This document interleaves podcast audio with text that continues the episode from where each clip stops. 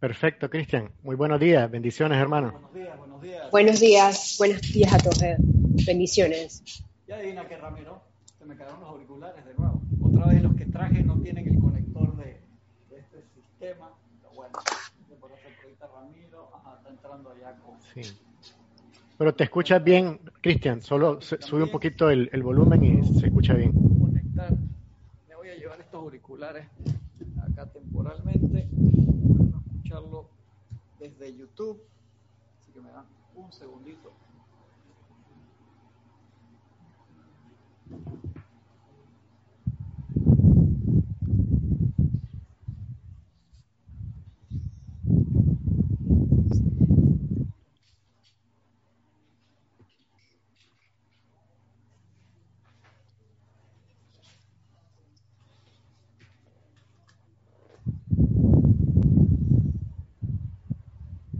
Escucha todo.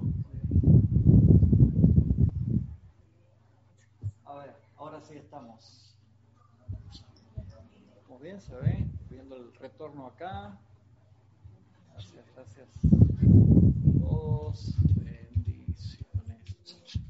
Todos.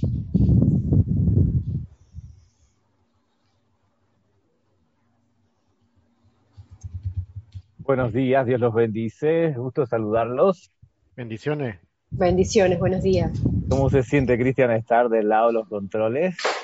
Me gusta molestar, hermano. Linda experiencia, ¿no? Y Cristian, ¿hay alguna manera de que te acerques al micrófono? No sé si es mucho pedir, digo. O sea, a lo mejor te lo puedes, te puedes poner el stand aquí enfrente, no tienes que ponértelo aquí. A propósito, espérate. Ah, ya sé por qué tengo doble. Ah, Ajá. delay. Y con esos audífonos tranquilo, la próxima- puedes levantar el helicóptero y te, aquí te seguimos en tu vuelo, tranquilo. No, me llevo la máquina donde me pare así rápido. Con la máquina colgada. Sí, como, como siempre tú sabes que salen algunas, algunas cositas. Sí, porque, porque, porque el- de la clase pasan, pasan Sí, los efectos especiales del audio de Arraxa, que, que esa, esa, esa- ese viento que entra por atrás, genial. Claro. Estamos, estamos, estamos volando contigo, hermano. Estamos preparándonos para el vuelo. Así mismo. Este, oye, pues que hoy tenemos la cita con el Elohim Orión, ni más ni menos. Acabo de, de pasar la, la, la, la animación aquí y no sé dónde la guardé. Qué lindo. Pues sí. Eh, el tema con, con el Elohim Orión es que es que uno de los Elohim eh, que dio discursos tanto en la actividad Yo Soy como en el Puente de la Libertad. Eh, que es un, un- es un caso pues excepcional porque eh, en, el, en, el, en el Puente de la Libertad, en el, eh, perdón, en la actividad Yo Soy se le conoce como el viejo de las colinas, que es un nombre como muy poético. El viejo de las colinas, y aquí tengo el libro a mano, a ver dónde es que está. Está aquí, Voy a, ¿eh? voy a revisar si me hace feedback algo aquí, ¿ok? Ajá, ok. Lo que sí que está, está lejos, un poco lejos de tu micrófono, pero mientras tanto les muestro en este libro, Discurso Yo Soy de los Maestros Ascendidos, hay un discurso del Elohim Orión bajo el nombre de El Viejo de las Colinas. Primera cosa significativa de este, de este ser de luz que poco, poco, poco, poco se dan clases de él. Y yo creo que, que vale la pena poner la atención en los Elohim. Si, si uno le pregunta a los estudiantes en general de quién quieren recibir clase, usualmente te van a decir de Saint Germain, del Mahachohan, eh, del Arcángel Miguel, de la Madre María, de Jesús. A ver, Cristian, ahora sí que no se te oye. No, ahora sí que estás en, en silencio total. No, no te escuchamos. ¿Me escuchan? Ahora Ah, sí. Uso del micrófono uso de mi cero. Pero además está, coque- está coqueto el, el- el- la esponja que porque es correspondiente al día de hoy, ¿no? Por supuesto, fue Sí, totalmente Rosa. hecho a propósito. Oye, decía aquí que, que el- el- la, la enseñanza del Elohim Orión eh, es de lo más importante, eh, entre otras cosas porque es de la, de la menos, digamos, menos invocada o menos utilizada, si bien es omnipresente la, la existencia de este Elohim. Y, y hay que, por último, decir, quizás como introducción, y es que cuando en los años, en los años 70, 70 y, perdón, 70, 80 y 90, en esos años, cuando pudiéramos decir que era la, la época de la, de la geopolítica, de la, de la metafísica, los Elohim no sufrieron eh, cambios en los nombres. Es decir, lo reformulo.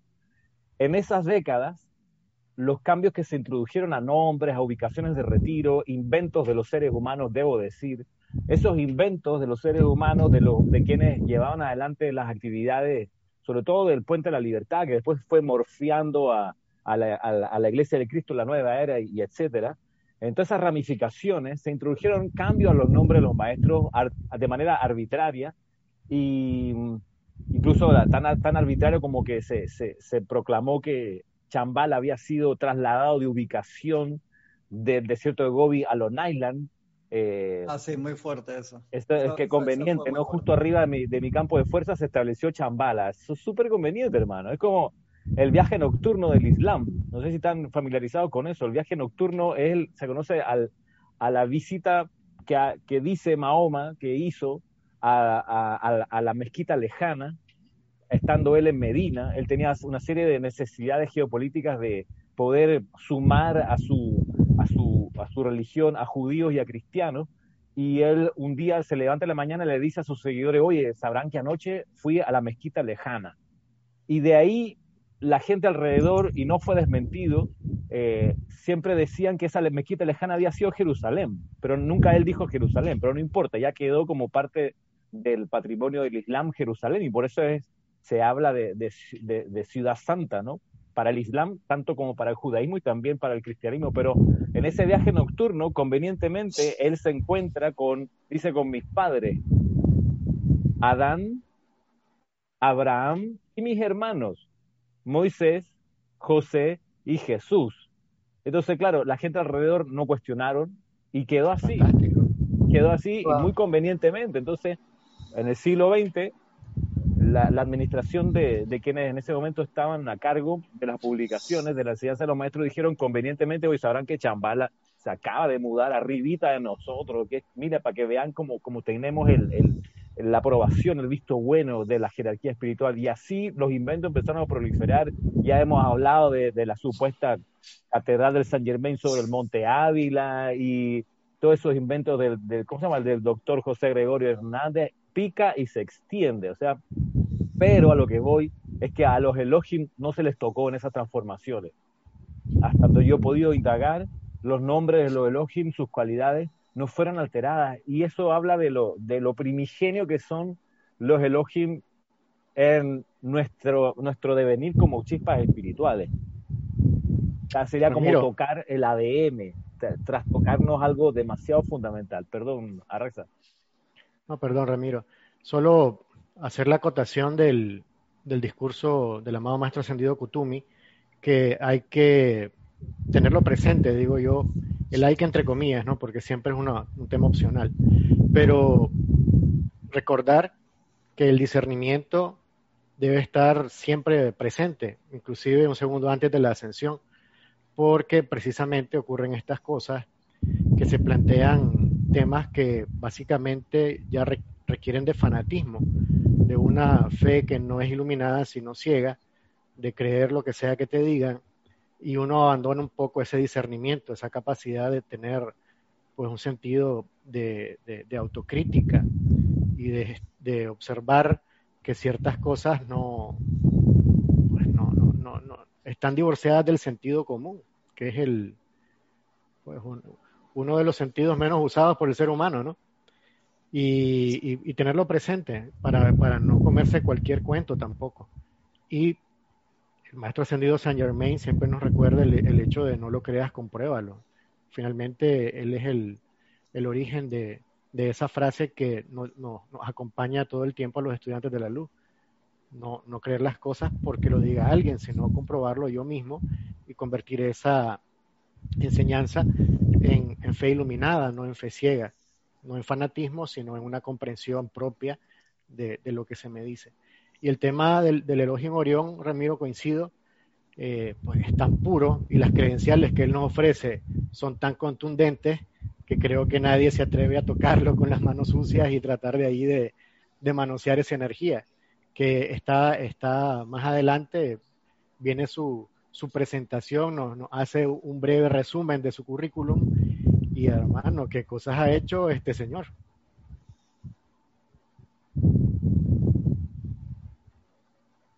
Sí, el Elohim Orión. Elohim Orión lo, lo... Antes de que empiece, hermano, por favor, para aprovechar a pasar, hermanos que han reportado sintonía, ¿les parece? Así ya después entramos en, en tema. Tenemos Oscar Hernán Acuña desde Cusco, Perú, que saluda a todos. Marian Mateo desde Santo Domingo, República Dominicana. Paola Farías desde Cancún, México. Lynn Downer desde Arraiján, Panamá. Andrea Colorado desde Roma. Elizabeth Ayala, no me dice dónde. Graciela, ¿cómo se escucha Lynn ahora? Ya me escucha un poquito mejor, que me reportó de que se escuchaba abajo. Graciela Martínez Rangel, desde Michoacán, México. Víctor Asmat, desde Buenos Aires, Argentina, desde Argentina. Gisela, Gisela, eh, Gisela acá del patio. Bendiciones, Gisela Bolaños. Mavis Lupianés, desde acá, dice Mavis Lupianés, desde acá. Leticia López desde Dallas, Texas. Roberto León. Roberto que hoy justo que estaba enredado, que no, no podía participar. Justo hoy que quería hablar con Roberto y comentar ciertas cosas que habían ocurrido en la semana y hoy no se conecta. Está bien, Roberto. No, no hay problema. No te preocupes. Yo sé que estoy molestando a Roberto, no van caso. Iván Viruet desde México. Un abrazo, Iván. Tania de Azoro desde Rosario, Argentina. Marta Córdoba desde Veracruz, México, Migdalia Urriola, desde Monagrillo, Panamá, Iván Viruet, no se oye, dice, ahí está, para ver si me oyes ahora mejor, Iván, gracias por reportar. Denia Bravo, desde Hope Mills, eh, Carolina del Norte, Elizabeth Alcaíno, desde Nueva York, Nancy Olivo, desde Quito, Ecuador, Irene Añez, desde Venezuela, Marta Córdoba, se escucha hasta el ventilador, dice Marta Córdoba. Lismed Cuello, desde República Dominicana, también María Teresa Montesinos, desde Veracruz, México. Marian Mateo, Marian Mateo desde... No me acuerdo y no me pusiste Marian. República Dominicana, usualmente. Sí, es de República Dominicana. Un abrazo grande. Horacio Beraldi, desde Chile, hermano. Un abrazo hasta Chile. María Constanza desde Cali, Colombia. Mercedes Pérez desde Massachusetts. María Esther Correa Vega desde Medellín, Colombia. Francisco Bardales de aquí del patio. Francisco, yo esperaba que ibas a venir a acompañarme hoy, hermano. Mónica Elena Insulza desde Valparaíso, Chile. Alonso Moreno Valencia desde Manizales, Caldas, Colombia. Mónica Mariani desde Buenos Aires, Argentina. Vanessa Estrada desde Chillán, Chile. Oscar Hernán Acuña estaba haciendo un comentario, luego vemos los, los comentarios, se me saltó el, acá el, el chat, eso es la cosas que a veces tiene, tiene el, el YouTube. Uy, se me fueron varios, a ver. Juana Isabel Guerrero, desde República Dominicana, Rolando Bani, desde Valparaíso, Chile. Y aquí María Mateo que decía, voy a seguir leyendo un par más que hay abajo.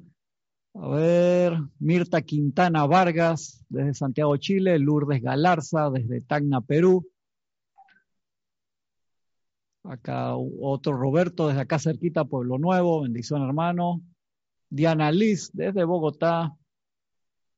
Eh, Yaibed Adames, desde La Chorrera, Panamá. Marian Mateo, que decía, ¿cómo diferencian ustedes fe iluminada de la fe ciega? Lo hemos hablado en otros temas, y, pero es muy bueno. De todas maneras, ahí recordarlo antes de, entrar al, al, tema de hoy per se.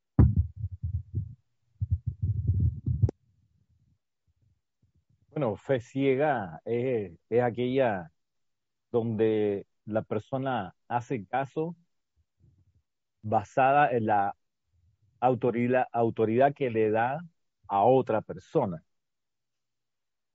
No porque de acuerdo, sino porque no, como lo dijo fulano, yo lo hago. Esa es la fe ciega. No, es que lo dice mucha Sanger. gente, mucha, perdón hermano, mucha gente entra por ahí, por la parte, yo creo que esa es la primera fe que aprendemos, ¿no? Pues la fe iluminada sí lleva un proceso de interiorización grande, de aquietamiento. No se puede lograr la fe iluminada sin, sin aquietamiento, sin meditar.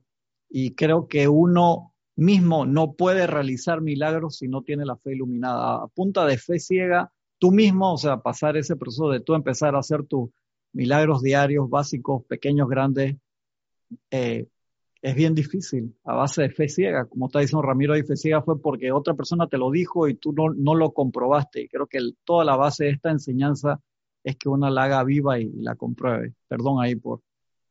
por Sí, ¿no? Y esto, esto se aplica inclusive a nosotros. No es que lo dijeron en la clase, es que Cristian lo dijo, yo por eso lo voy a hacer. No, lo dijo Ramiro. Lo, es que Arraxa, yo sí- todo lo que dice Arraxa es correcto, que yo voy a hacer lo que dice Arraxa.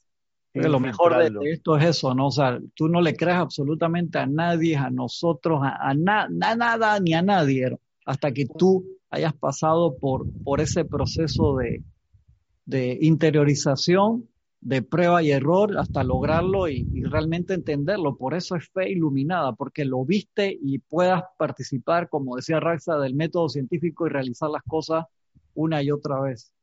Un, ejemplo cotidiano que, podría compartir son las noticias.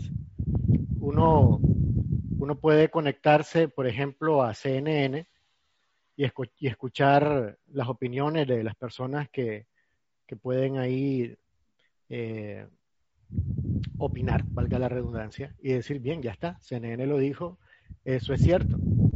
Palabra Pero- de Dios. Ramiro la semana pasada o hace un par de semanas dijo, o se conectan con Fox y escuchan la opinión de Fox y van a escuchar una opinión absolutamente contraria. Entonces, la fe ciega sería creer o lo que dijo CNN o lo que dijo Fox. Esa es la verdad absoluta. Y eso sería un error, porque la fe iluminada te podría a ti permitir tener tu propio criterio, informarte mejor y en lugar de, de- de- de hacerle caso o creer lo que dice alguien, hacerte tu propio criterio, tu propia investigación y decir, ok, la verdad podría estar en el centro, voy a tratar de, de darme cuenta yo mismo eh, cuál es la, la- la- la situación o la realidad de este tema. Porque las personas usualmente tenemos una visión parcializada, subjetiva de las cosas, que tiene que ver con nuestro propio punto de vista o creencia. Y no es usualmente la verdad del tema, simplemente es tu verdad, es tu visión de las cosas. La fe iluminada tiene que ver con la comprobación propia de las situaciones que te plantean y es tu propia realización del hecho, de cualquier cosa. Por ejemplo, la eterna ley de la vida. Yo puedo creer ciegamente que eso es así o puedo realizarlo, caer en la cuenta de que efectivamente lo que yo pienso y siento lo traigo a la forma. Una vez que yo he realizado eh, esa verdad contundente, caramba, yo, yo estoy en una situación de ventaja, eh, ya que puedo controlar mejor mi entorno, versus quien es una hoja en el viento que, que se la llevan a circunstancias, porque todavía no aprendió a usar, por ejemplo, esa ley. Y para él la ley de la vida es lo que pase. O sea, yo estoy a la buena de Dios y vamos a ver, ¿no? Ojalá Dios quiera que todo quien salga pueda. bien. Sálvese quien pueda, sí, pues. Y ahí está, desde mi punto de vista, nuevamente, esa diferencia entre fe ciega y fe iluminada. Ayuda mucho tener Para claro, el abanico. ayuda mucho tener claro los principios de uno, qué principios tiene uno en la vida. Entonces, eh, y, esos principios, si uno no los tiene, pues ha de cultivarlos. Por ejemplo, los principios que, que dan los maestros ascendidos te sirven para luego discernir la misma enseñanza de los maestros ascendidos y filtrarla en base a esos principios. Y esos principios, por ejemplo, son eh, buscar ser humilde, no es humillado ni humillable, sino humilde. Es decir, que no te la creas, que tu personalidad sea cada vez menos y menos y tu Cristo sea cada vez más y más. Esa es la humildad, de una manera rápida de decirlo. Humilde, cada vez más amoroso, cada vez más armonioso, cada vez más puro, cada vez más altruista, en pos del honor. Son estos grandes valores que son, en definitiva, los que te, te van a, ayudar a filtrar aquello que recibes y, y obedecer iluminadamente. O sea, si una indicación tú la recibes y te lleva a perder el honor, tu dignidad, perder eh, tu afabilidad, convertirte en el en vez del er, eh, en vez del guardián de mi hermano, en el rival de mi hermano, aquella indicación que tú recibes que te contamina tu buena voluntad y la convierte en mala voluntad y así, en arrogante, en inarmonioso, ya entonces tú sabes que eso no, no viene de arriba, no viene de la presencia, no viene de los maestros. Entonces, eh, ¿qué hacer con los cambios de nombres que se les hizo a los seres de luz en los años 70, 80 y 90? y la proliferación de, de, inventos de llaves tonales y de guardianes silenciosos en los 90 y 2000. ¿Qué hacer con eso cuando tú lo recibes cuando la fuente pareciera ser kosher, pareciera ser adecuada, pareciera, vuelvo con la palabra, pareciera, cómo uno filtra, cómo uno se da cuenta de, del embuste? Entonces, es ahí donde, donde hay, que, hay que tener conocimiento. Ahí donde yo sí estoy a favor de que el estudiante de la luz sea un estudiante de la luz, un estudioso.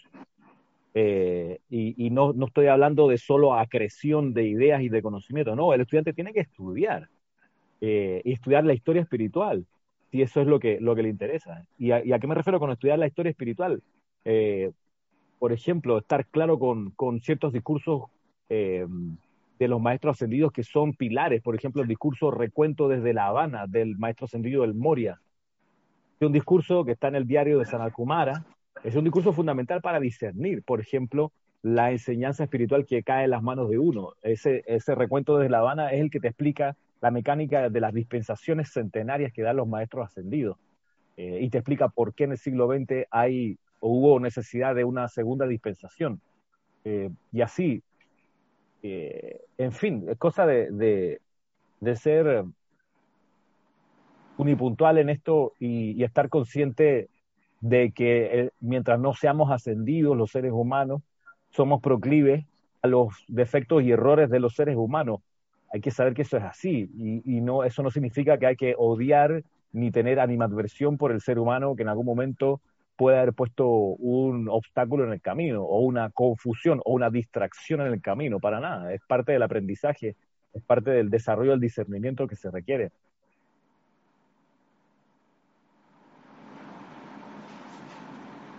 Ramiro, y quería hacerte un comentario. No sé si me escuchan. Sí, sí, sí se escucha bien. Perfecto. Eh, casualmente eso que mencionas eh, eh, sobre las enseñanzas que a veces han sido modificadas, a veces te lo menciono por experiencia propia. Por ejemplo, antes de poder entrar en la enseñanza, a veces uno tiene que pasar por un camino difícil hasta encontrar realmente lo que, lo que es y lo que realmente vale. Y fíjate tú que inclusive al no conocer la enseñanza te das cuenta, te das cuenta que algo no resuena cuando recibes esa información, te das cuenta que algo no resuena. A, a la larga, tú sigues, ¿no? Pero tú dices que a la larga sabes que no me puedo mantener en este lugar.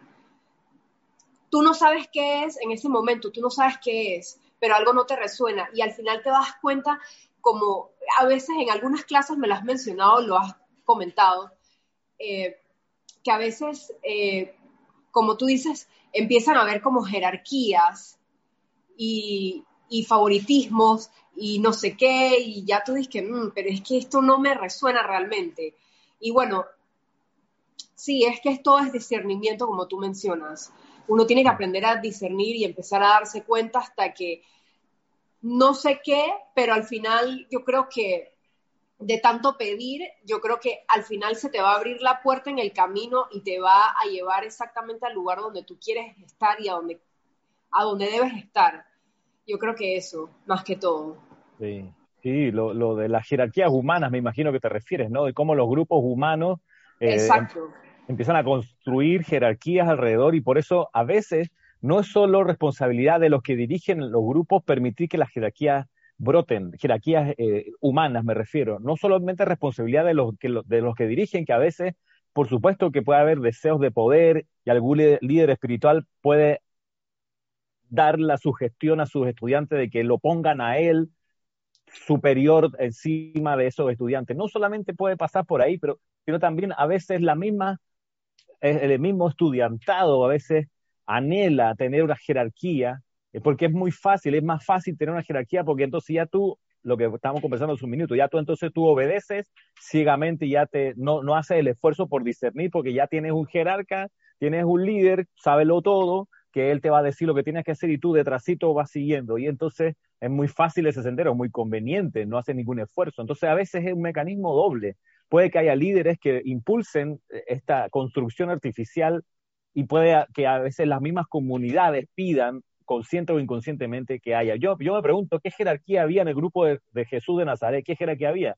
Era él, el maestro, y los discípulos. No había entre medio claro, eran 13 individuos, era él más otros 12 y quizá alrededor otros 10 más, ese círculo ahí, pero, pero ya, entonces los grupos de la enseñanza de los maestros ascendidos, cuanto más sencillos sean en esa, en esa organización, tanto mejor. Por supuesto que algo necesario igual es que el grupo tenga orden y por eso hay un director grupal y los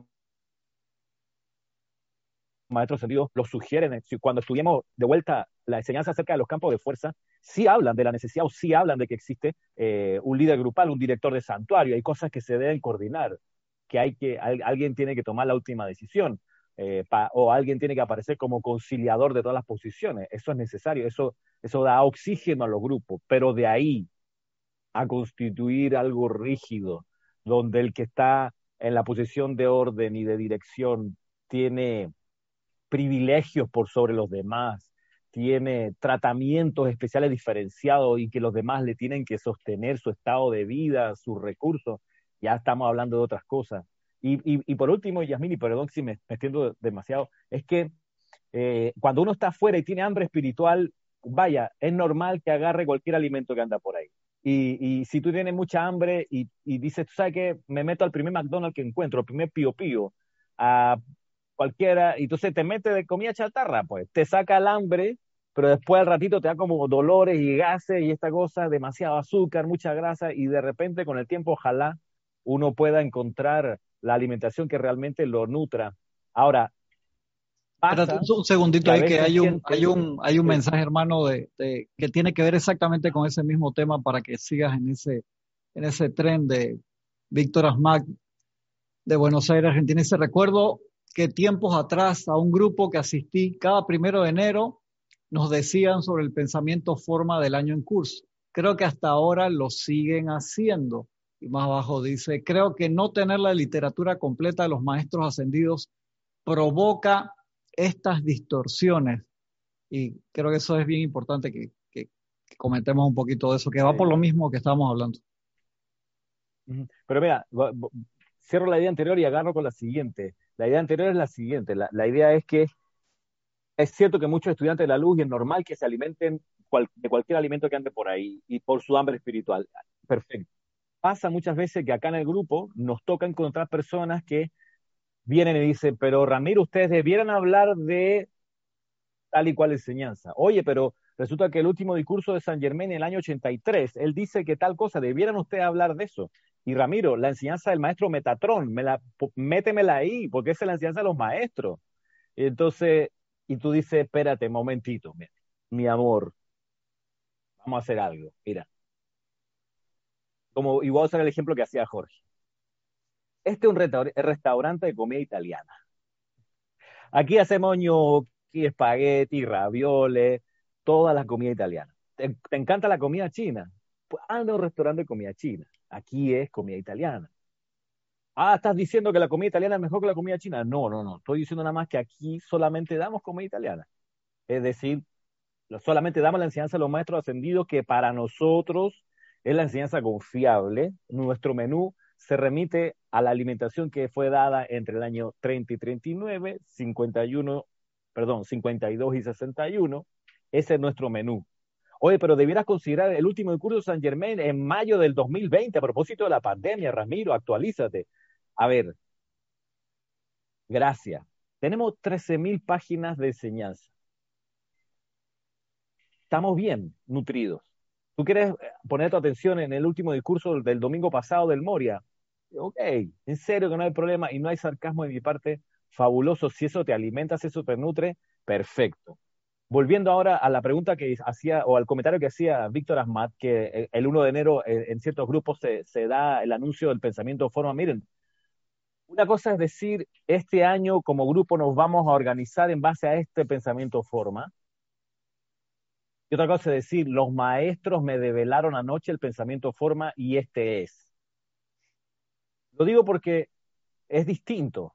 Porque por último, si uno dice, mira, como grupo queremos el próximo año 2021 impulsar este pensamiento forma, ahí nos curamos en salud porque estamos diciendo, mira, como grupo, no me lo sopló Serafis Bey, no me lo dijo la guardiana silenciosa, el Señor del Mundo, nada. Como grupo nos reunimos y pensamos, hmm, ¿qué tal si el próximo año hacemos tal y cosa, amada presencia, tú qué dices?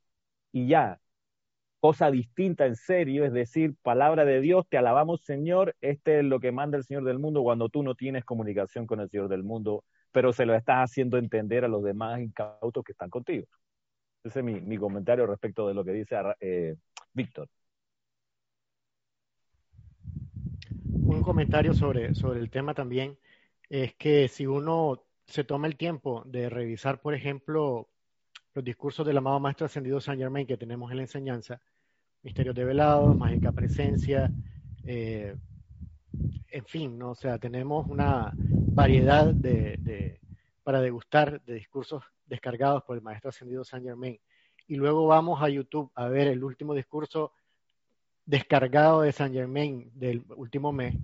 Uno puede percibir eh, importantes diferencias en el sentimiento que te transmite leer un libro descargado en la enseñanza versus lo que alguien dice que le dijo el maestro ascendido Saint Germain sobre, por ejemplo, el tema de la pandemia y tener un criterio propio sobre eso, pero sobre la base de, alguna, algún fundamento, algo que te permita a ti hacer esa comparación.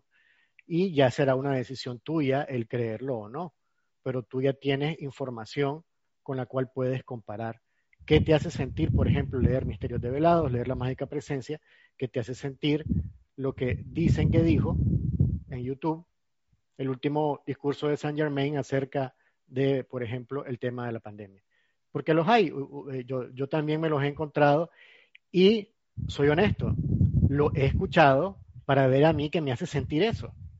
Porque si no, también sería un poco obtuso de mi parte y un poquito así como medio cerrado el decir, no, eso no existe, eso es mentira, eso no, tampoco. Yo intento también, pues, descubrir eh, y ponerme a prueba a mí mismo eh, sobre ese tipo de realidades y percibir qué, me hace a mí percibir, qué opino yo sobre eso, eh, y en, lugar nada más de, seguir ciegamente, digamos, lo que yo ya tenía de referencia. Un poco lo que hacía Hipatia, ¿no? que vimos en, la película sobre, sobre Hipatia y hace muchos años en, en el grupo. Ágora. Ágora, gracias. Eh, que era bueno, borro todo lo que he aprendido y empiezo de nuevo, no, no hay ningún problema. Es una, es una actitud muy eh, eh, honesta el decir, no, no tengo por qué saberlo todo, puedo perfectamente equivocarme y volver a empezar. Mira acá, Marian Mateo dice, hay caminos cerrados que nos llevan al correcto. Gracias a la metafísica vine a ustedes. Algo que me ayudó a diferenciar es que los tenía ustedes y supe que eran distintos y tenían eso, entre comillas, que buscaba. Entonces también uno tiene que ponerse a pensar un poquito, como tú dijiste, Ramiro, que puede ser que uno está en la calle, eh, literalmente hablando o metafóricamente hablando, y tiene hambre y por supuesto vas a entrar al primer restaurante de comida rápida que, que encuentres para saciar esa hambre. Y creo que muchos hemos pasado por, por una experiencia similar y no hay, no hay pecado en eso, no hay problema en eso. Por supuesto que cuando uno tiene la oportunidad de meterse de lleno en un restaurante de los maestros ascendidos, por así decirlo, y ve toda la cantidad de, de comida que hay tan espectacular, Aquí un ejemplo que siempre usábamos, muchas personas empezaron en, las enseñanzas espirituales, acá había un supermercado muy grande que se llamaba Gago, que tenía una sección que era como de 30, 50 metros largo, no sé cuánto era, que había libros de lo que se te ocurra, entonces ve y busca ahí. Eso era, ¿qué, cómo? O sea, cómo genero una dieta que sea saludable para mí, baja en grasas saturadas, por así decirlo, que tenga el contenido correcto de carbohidratos, de proteínas, de minerales, de vitaminas, o, empiezo a probar de todo para ver qué pasa. Y, eh, o sea, es una iniciación per se. Entonces, dar gracias a encontrar una, un camino espiritual en que se realizó con amor el buscar los libros de los maestros ascendidos, traducirlos de la, de la mejor forma posible, metiéndole todo el cariño y todas las horas necesarias, no buscando principalmente la parte comercial, sino la difusión, es importante. Entonces uno a veces eh, te toca empezar por otro lado, como dice el amado maestro Sendido del Moria, uno no entra donde quiere, sino donde te toca, y hay veces que te toca ese camino de, de discernimiento al principio y ver, porque hay personas que necesitan, tienen una necesidad económica, social, eh, conyugal, y pueden resolverlo con las herramientas básicas, pero llega un momento en la expansión espiritual de cada uno de nosotros que buscamos algo más. Dice, ok, eso y, más. Pero ¿qué, ¿qué, es el más? Que a lo mejor te pueda interesar a, a ser copartidario de esa idea, de ese pensamiento, empiezas a percibir de la forma más simple posible el plan del maestro y te interesa seguir alimentándote correctamente para hacerte uno con esa idea y expandirla. Y para eso, ya te empiezas a pasar de ser un weekend warrior, como dice la gente de los que hacen ejercicio y, salen a correr nada más los fines de semana y durante la semana comen lo que le da la gana. Son unas dietas difíciles de sostener. Te comienzas a convertir, entre comillas, en un, en un atleta profesional que ya tiene su horario de levantarse a cierta hora, a comer correctamente, a cuidar el cuerpo ¿Por qué? Porque quiere convertirse en alguien que eso, hacer su forma de vida y de la misma forma son las enseñanzas espirituales. Llega un momento que deja de ser, ¿cómo es el concepto de picaflor y no picaflor? De, deja de ser diletante para ser militante, como las fotos esas que están ahí atrás de Yasmín, un poquito lejos hoy, porque está del otro lado de la, de la puerta, que los explicamos, esas mismas, esas mismas, y lo explicamos la semana pasada múltiples veces es por la militancia que Jorge ponía esas fotos ahí, independientemente que tú estuvieras de acuerdo o no con eso.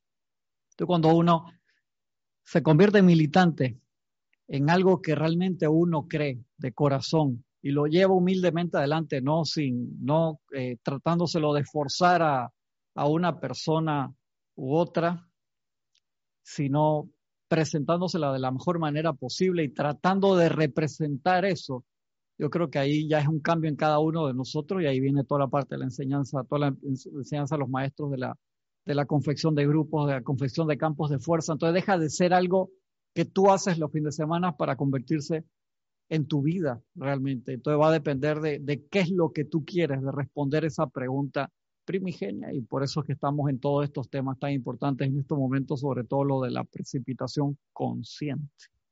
Cristian, ¿puedo, ¿puedo hacer de pontífice? Sí, antes de, ser pontífice, eh, de puente, ¿a, quién de ustedes le está sonando el celular? ¿Es ustedes o es alguien que, bajó del ceremonial y dejó un celular acá que a cada rato le entra unos chats? Por favor, contésteme, eso me, está así de que... Yo tengo el micrófono apagado. Esto, alguien que bajó del ceremonial dejó un, un celular escondido por ahí. No es el mío, el mío lo tengo en vibración y tal, y que de vez en cuando y no sé dónde es, hermano. Sorry. Oye, este, ahora sí tengo luz verde para ser de pontífice. A lo mejor. Voy, te voy a dar un par de minutos. Ya tiene luz. Oye, el siguiente, el siguiente pontificado, voy a, tirar este puente. Uno de los cambios de nombre que se hizo fue del Mahacho Han y se le puso Santo Eolus. Santo Eolus no existe. No existe Santo Eolus. Existe Mahachohan. Mahachohan es el director del tercer departamento de la jerarquía espiritual, el Espíritu Santo. Del tercer departamento y del tercer rayo viene el Elohim Orión el día de hoy a enseñarnos acerca de la precipitación y el amor divino. Elegante, ¿no? Está bueno el puente. Entra en tema y no joda. Genial. Sí, porque en realidad ha sido un, un, un, inicio caliente, ¿no? Hemos tenido un calentamiento intenso. Y hay un par de preguntas interesantes que hay que revisarlas después, por favor, que no se nos vayan, porque a veces entra un par de mensajes y ya no, no, no las encuentro. Y eso que no hemos entrado al tema, como dice Ramiro, y ya, ya trazó el puente, porque lo, de, lo del elogio en Orión hoy viene fuerte, la, la radiación de él y su enseñanza es, es brutal. Pero yo quiero que él siga trazando puentes así de aquí en adelante a través de la nueva institucionalidad que, en la cual ha sido embrace, ha sido... Va a imponer la ley. Investido. Ajá, exactamente, ojalá, ojalá. Dale, hermano, métele, métele. Bueno, ya, pero yo, yo, no puedo compartir la pantalla, tú puedes compartir la pantalla. Ah, va para allá. Tener tres teclados acá por un lado y para el otro es interesante. Ramiro dice que, ajá, ¿no? Vamos, share screen. Vamos acá. Ahí estamos. La ley de precipitación, Elohim Orión, y vamos al primer slide. Perfecto, gracias Cristian. Bueno, aquí tenemos, así comienza el discurso del Elohim Orión en el libro Los siete pasos, los siete poderosos de Elohim hablan sobre los siete pasos a la precipitación voy a leerlo porque esto hay que, hay que poder sentirlo con todos los electrones del cuerpo. Dice, yo soy Orión, Elohim del amor, de ese amor divino que ha causado que vengan a la existencia todos los soles y galaxias en el universo, que venga a la existencia todo lo que tiene forma, desde la gran galaxia solar hasta el más alto, más diminuto elemental y átomo que pertenecen a este planeta. Ramiro, ¿tú crees que alguien se iba a meter con ese señor después de semejante introducción? A la hora de cambiarle un apellido, un nombre, una letra, si cuidado te borran del mapa. ¿Qué, ¿Qué, te parece si, si este, este ser, o sea, ¿qué, edad tendrá? ¿Cuántas cosas ha, ha podido experimentar? es increíble todo, todo lo que él te dice de su servicio, de, lo que él puede hacer.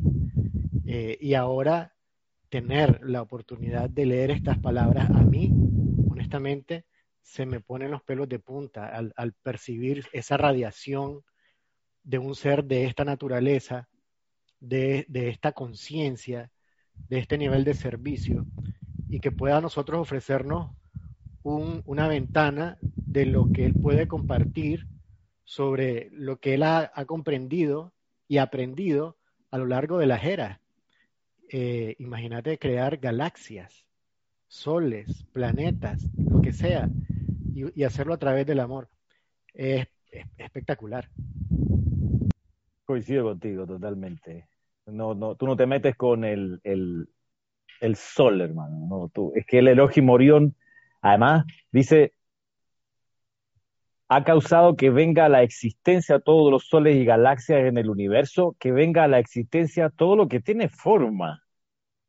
Entonces, ¿qué, qué cosas tienen forma? Bueno, comencemos con la forma física de tu cuerpo físico, o sea, lo que estás trayendo contigo, lo que uno está aportando, ha venido a la existencia debido al amor que descarga un ser que se conoce con el nombre de Elohim Orión. Tu cuerpo físico es, es debido a que hay el impulso, el amor de este gran ser.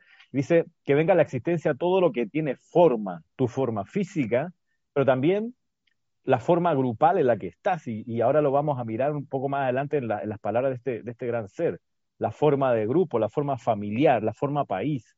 En fin, Dice, desde la galaxia solar hasta el más diminuto elemental y átomo que pertenecen a este planeta. Así que cuando uno le da gracias, por ejemplo, a tu celular, o le das gracias al mouse que tienes en la computadora, o le das gracias al aire, le estás dando gracias al cuerpo del Elohim Orión. ¿Cómo te quedó el ojo, hermano? Buenísimo. reconozco en esto, hermanos, la, la enseñanza que daba Hércules al inicio acerca de, bueno, y ustedes no se van a poner de pie. Porque esto, infunda un respeto total. O sea, yo no estoy aquí frente a, mi tío o a mi primo o, mi hermano, que, que, ya es motivo de respeto, ¿no? Cuando entra una persona mayor a, tu entorno y tú te pones de pie para saludarlo, a mí me, me, me llena de un tremendo respeto el escuchar a este ser que, que, hace su presentación y dice, bien, aquí, vengo yo a ofrecerles y les doy mis antecedentes para que sepan un poquito en qué he servido. Y no, no me da más que decir, me quito el sombrero, ponerme de pie y decir muchas gracias por, por ofrecernos su conciencia. Total, mira que aquí hay un comentario, me permiten, de Iván Viruet, dice, el Elohim Morión es un arquitecto universal lleno de amor. En realidad, arquitecto es la dupla dioses soles, Helios y Vesta. Ellos son, ¿verdad? Ellos son los arquitectos. El Elohim Orión es la materia prima, más los trabajadores, más la energía para hacer realidad esa arquitectura diseñada por los dioses soles.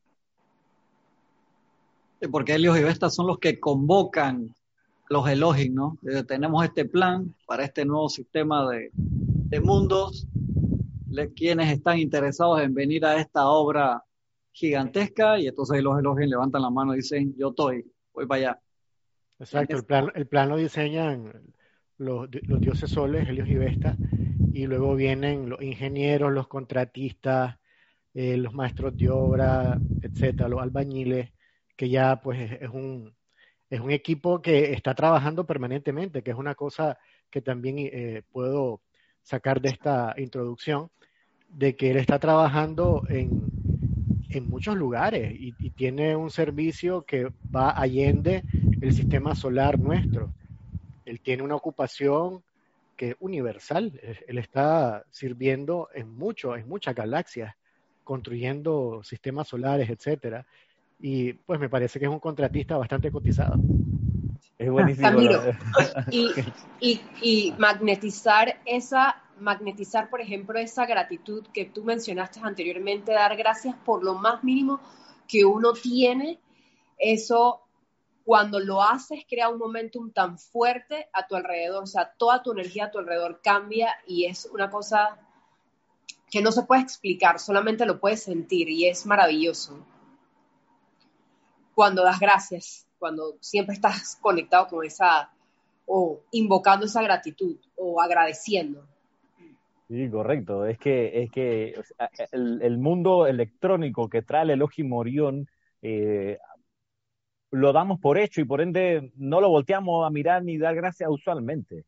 Eh, entonces, claro, cuando uno empieza a darle gracias a toda esa, sustancia, esa sustancia se, emociona, es como cuando uno saluda a tu mascota, o sea, y le hace un cariño, la mascota se emociona entera y se electrifica. Tú ves, por lo, por lo menos mis perritas se, se, vuelven eléctricas. Tú dices, ¿quién me manda por saludarla? Porque se super alborotan, pero es así, los electrones, el mundo elemental reacciona así. Y mira, y para, para agarrar la analogía que nos, nos, nos, lanzaba aquí Iván acerca la arquitectura, podemos decir es que en el mundo, en el mundo de la forma conocemos los bufetes de arquitectos, ahí está Helios y Vesta, diseñan los planos, traen el pensamiento forma, o, o el pensamiento lo, lo convierten en forma, en plano. Pero en las construcciones, sobre todo grandes, eh, no está el bufete ahí instalado. Lo que hay ahí es una sala, hay muchas salas, pero una de las salas es la sala donde están los planos.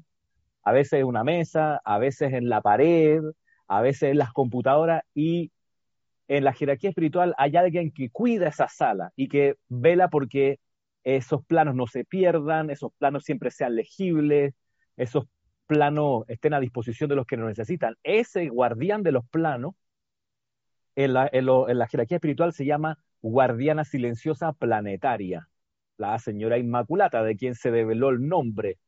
Eh, y a propósito de invento, en algún momento se dijo que había una guardiana, silenciosa cósmica, la señora Circulata. En realidad, busquen en los 13.000 páginas, en ningún momento aparece ese nombre por ninguna parte.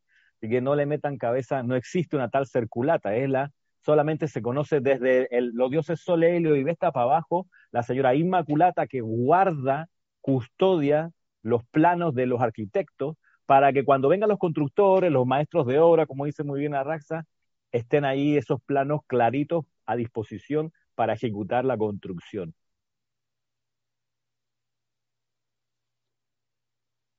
No sé si pudiéramos ya pasar a la segunda. Vamos, vamos para allá. Ahí estamos. Dice luego el Elohim Orión, el amor divino es una cualidad positiva, no negativa. Entro a la atmósfera de la tierra esta mañana sobre las alas del amor divino, trayendo conmigo la llama concentrada de ese amor. Brutal, ¿no? El tema es que a la, hora de hablar de amor, no es eh, quiero, quiero amor, es dar amor. Positivo implica que hacia afuera, que yo doy, no que yo estoy con la mano extendida diciendo denme amor. Es como la, la canción de Freddie Mercury, ¿no? Alguien para amar. Yo estoy buscando a quien amar. Estoy dando que dar, cómo dar. Y el Elohim Orión se presenta diciendo, aquí vengo a dar amor. El amor es positivo, no negativo no recibe, o sea, sí es una, una digamos, eh, circulación de energía natural que uno dé y uno reciba porque así funciona la ley. Y muchas veces uno no lo entiende y puede intentar de una forma eh, inexperta romper ese circuito diciendo no, yo no doy o no, yo no recibo, lo cual es un error. Estamos tanto para dar como para recibir. Pero acá el, elogio nos, presenta el amor como una energía que es, que emana, que sale hacia afuera, que es positiva. Y también nos permite a nosotros reflexionar acerca de esto. Eh, si yo quiero experimentar amor, pues debo estar en disposición de darlo. Y una vez que yo lo dé, pues muy probablemente por ley también se me devuelva esa energía y yo pueda percibir también ese amor retornando a la fuente. Esto, esto que tú estás diciendo es muy, muy orientador para todos los estudiantes de la enseñanza de los maestros ascendidos que tienen pareja o que no tienen pareja pero quieren tener pareja. ¿Por qué lo digo? Porque aquí te está dando una de las claves de, de que las relaciones fructifiquen. El amor divino es algo que uno debe ocuparse en dar, no en recibir. Usualmente las discusiones familiares o de pareja es porque yo hago mucho más que tú. tú no haces lo suficiente.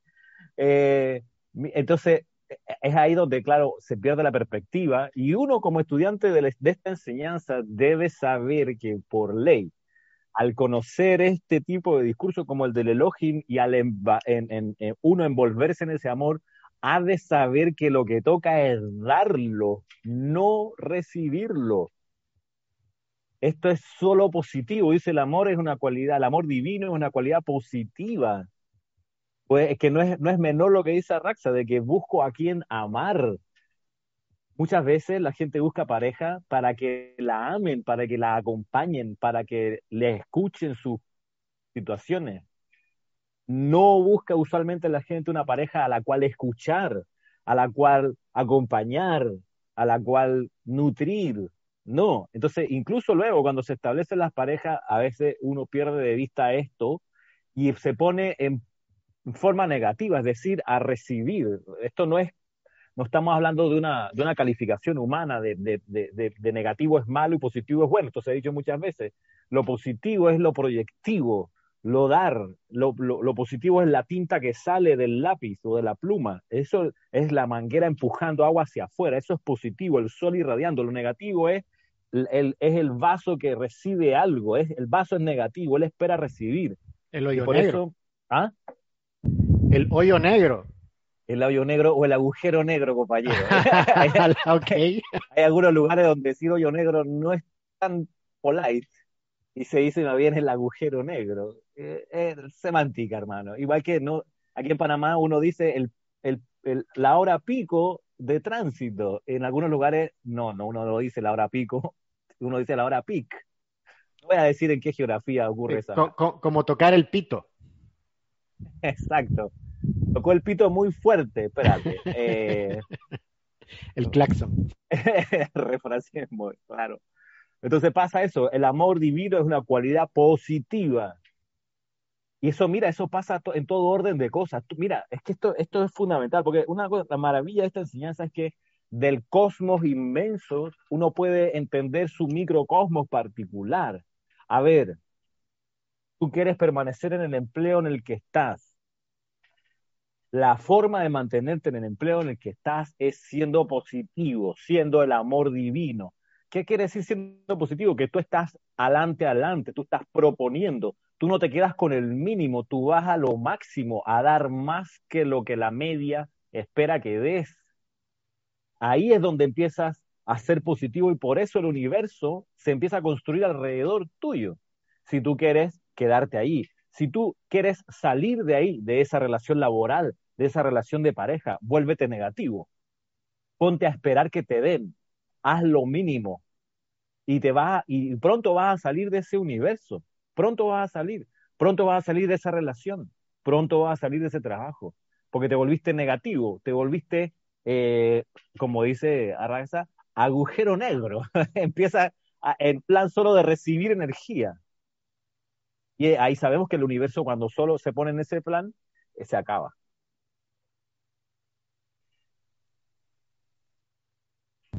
Me viene a la mente también el, tema de, convertirse entonces en, una fuente que atrae. En la, en medida en que tú estás dando amor, obviamente te, conviertes en una especie de punto de atracción.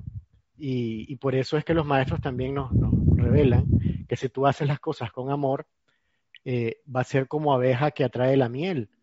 Eh, generas una energía, una radiación a tu alrededor que, se vuelve muy agradable.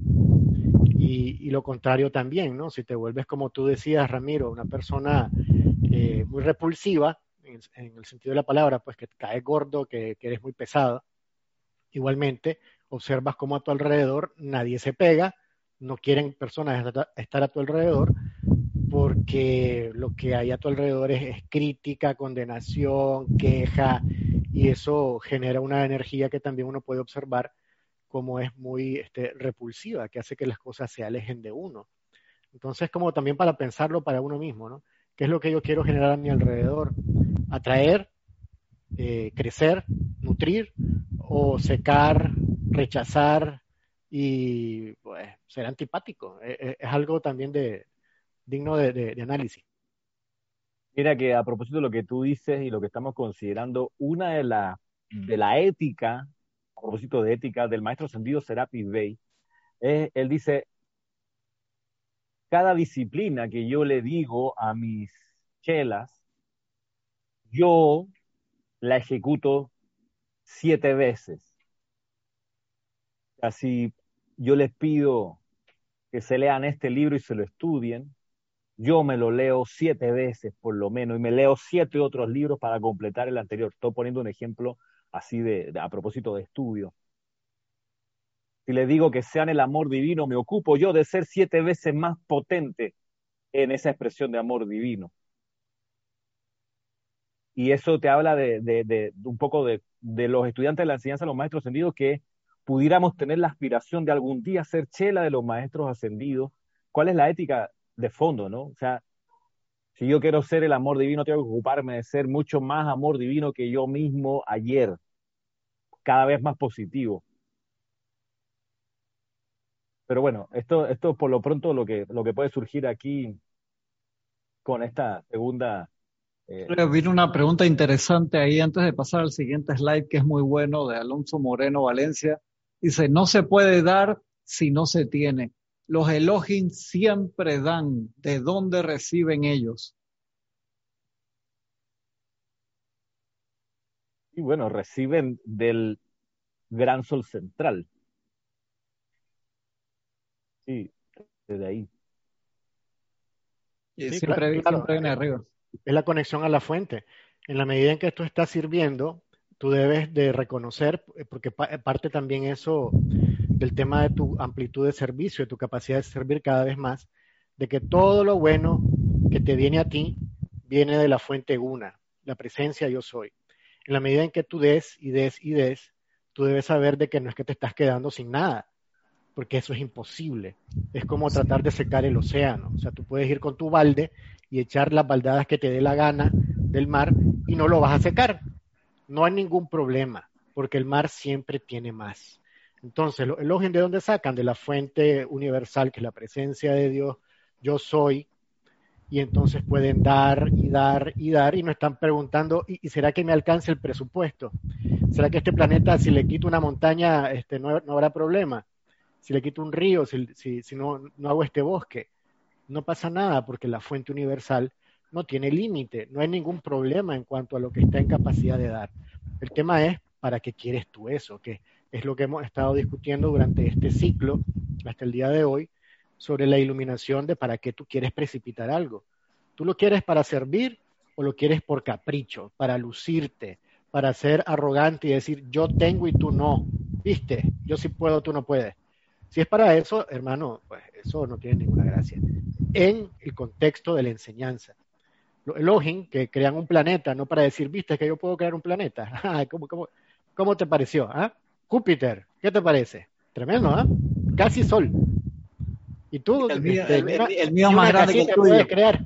Sí, o sea, no es para eso, no es para estar este, faroleando y tratando de apantallar a nadie. Es un tema de servicio. Si tú tienes eso claro, la energía va a fluir a ti de forma ininterrumpida y sin límite de la fuente universal para crear lo que tú necesites crear. Y, aquí el, tema del amor es fundamental. Tiene que estar eh, esa, esa conciencia, esa idea, eh, rodeada de amor. El amor es servicio, esto es para beneficio de alguien más que no sea solamente yo, por ejemplo. Nos vamos al próximo slide que se explica gran parte de la condición actual mundial, diría yo. Voy para el otro, al 4.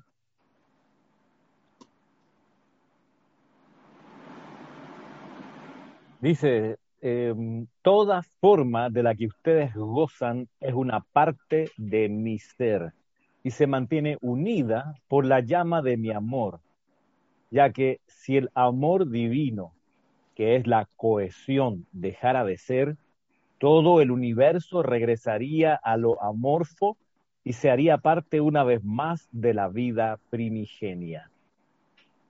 Voy de nuevo. Toda forma de la que ustedes gozan es una parte de mi ser y se mantiene unida por la llama de mi amor, ya que si el amor divino, que es la cohesión, dejara de ser, todo el universo regresaría a lo amorfo y se haría parte una vez más de la vida primigenia.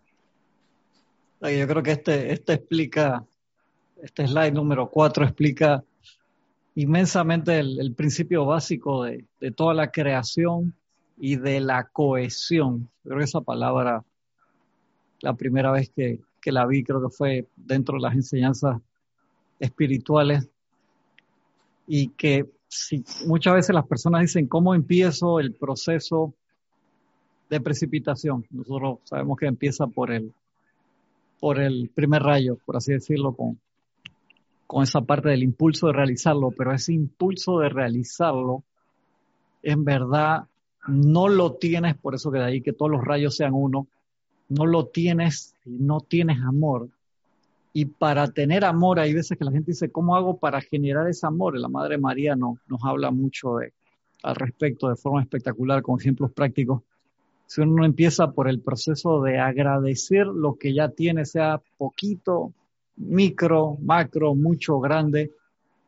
No puedes quedarte en ese loop creativo o en esa vuelta expansiva y de allí que el ejercicio, y creo que el arcángel Chamuel tenía un ejercicio muy bueno, me, me, me, comentan si, si no era él, que decía, cuando estás con apariencia de depresión, tú empiezas a dar gracias por absolutamente todas las cosas que tú tienes, sean camisetas rotas, calzoncillos viejos, con lo absolutamente todo lo que puedas tener en la casa, poco, mucho, poquito.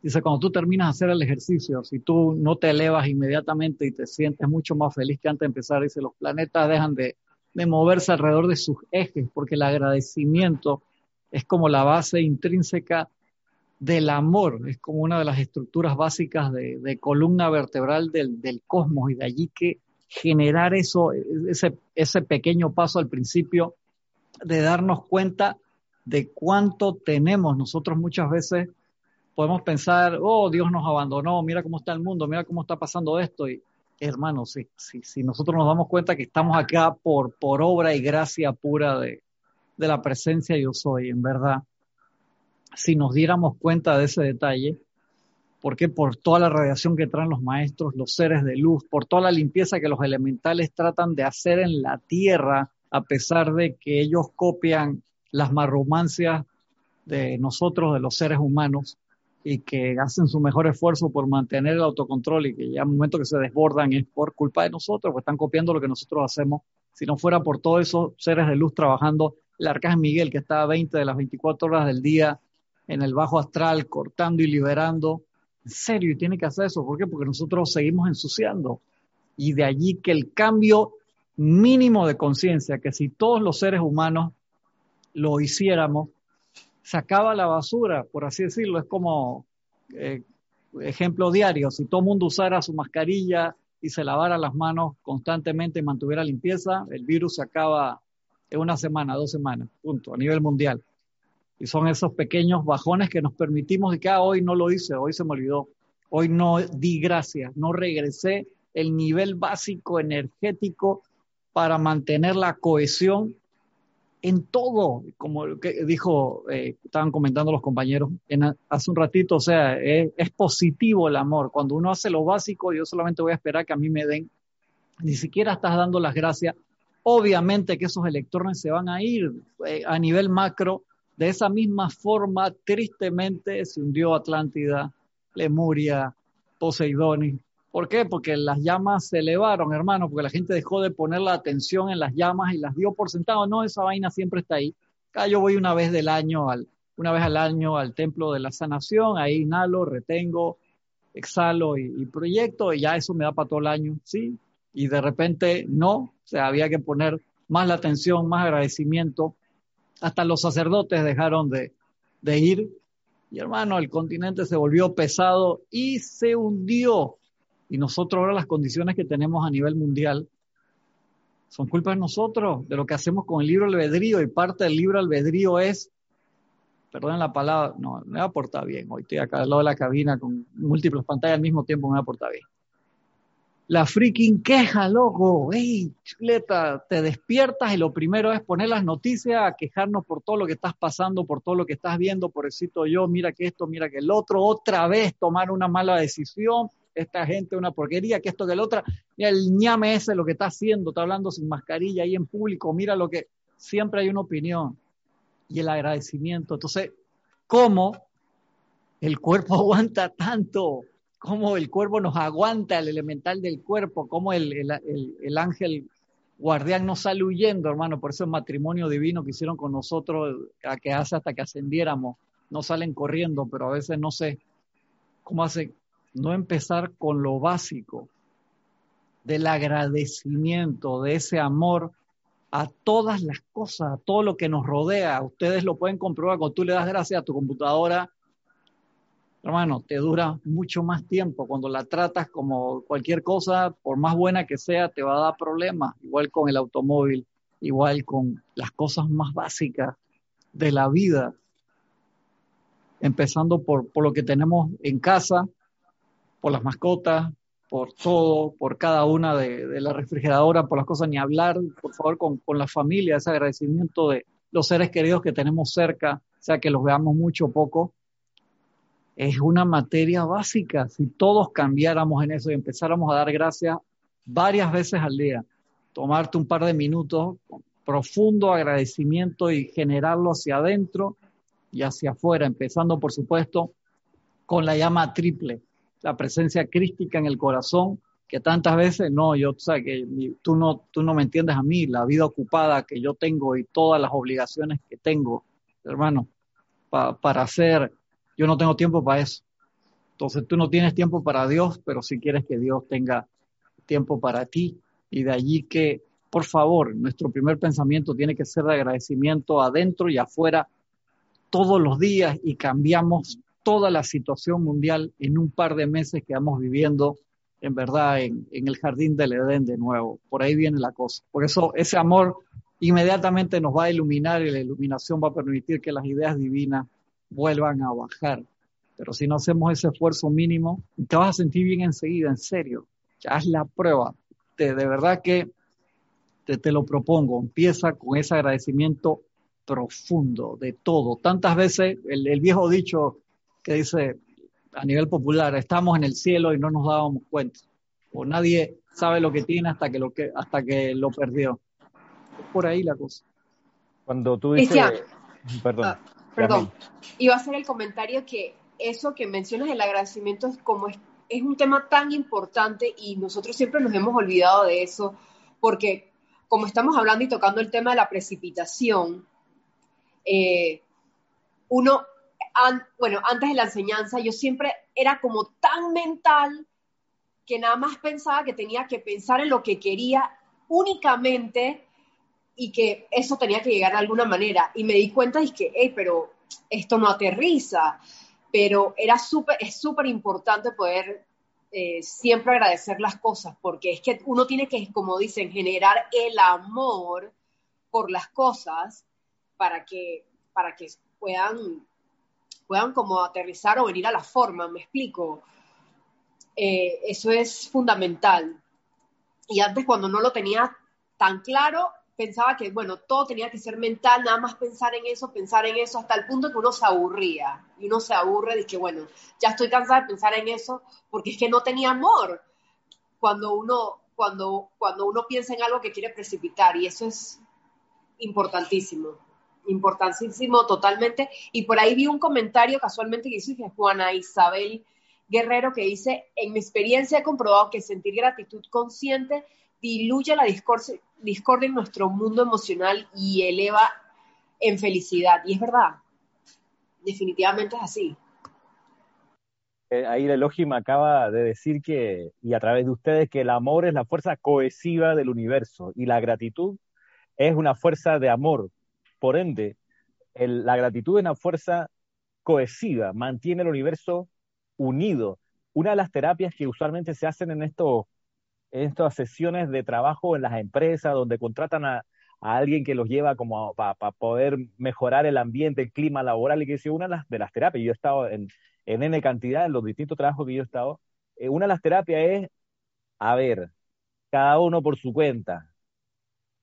Usualmente los invitan a un día distinto de trabajo o dan ese día libre solamente para hacer la terapia. Esta, una, una de las actividades es esta. Piense en, de los 15 compañeros, piense en 10 y piense y reconozca qué cosas usted pudiera reconocer que son positivas y las cuales usted valora de su colega. Ya, y entonces uno hace una lista y luego también parte de la terapia es acérquese a su colega y dele las gracias por ser como es. Y resulta que el, el resultado es que el ambiente se mejora, se oxigena. ¿Por qué? Porque se llena de amor. Ahora, eso convertido o trasladado a la enseñanza de los maestros ascendidos es crucial, crucial para que las invocaciones funcionen de manera expedita, que uno sienta amor por la, la presencia yo soy y por los maestros ascendidos. Es crucial. Lo digo porque por muchos años yo, y he visto también estudiantes y compañeros que agarramos los libros de decretos, los libros de ceremonial, y donde dice amada presencia yo soy, leemos a raja tabla, amada presencia yo soy, amado Maestro Ascendido San Germain. Y no nos detenemos a sentir amor. La palabra lo dice, amada, pero lo leemos nada más. Amada presencia de Dios, yo soy por eso. Hacer las invocaciones a toda vez. Uy, se cortó. Se cortó, Ramiro. Velocidad, como si por rapidez fuese la, la respuesta más expedita. Aquí estoy.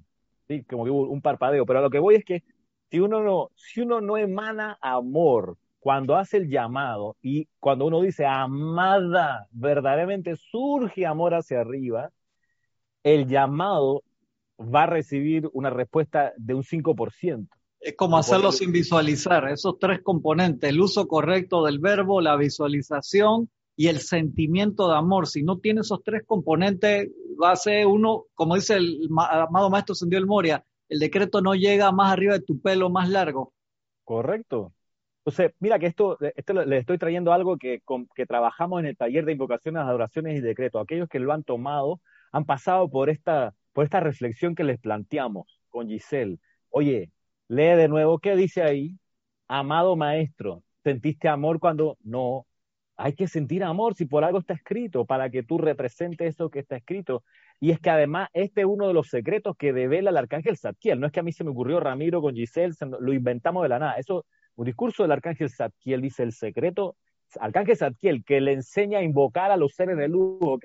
El, el, en el Puente de la Libertad dice, mira, necesitamos que renazca la orden de Zadkiel entre los chelas. Secreto iniciático de la orden de Zadkiel.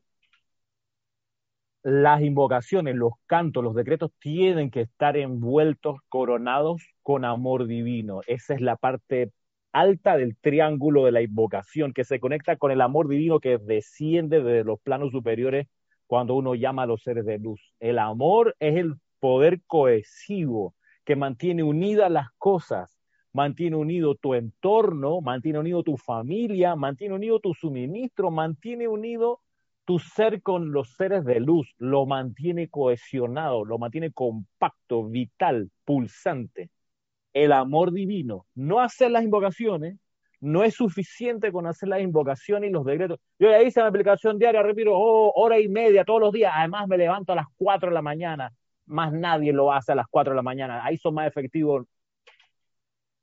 Es debatible si no se siente amor divino y si no se visualiza correctamente.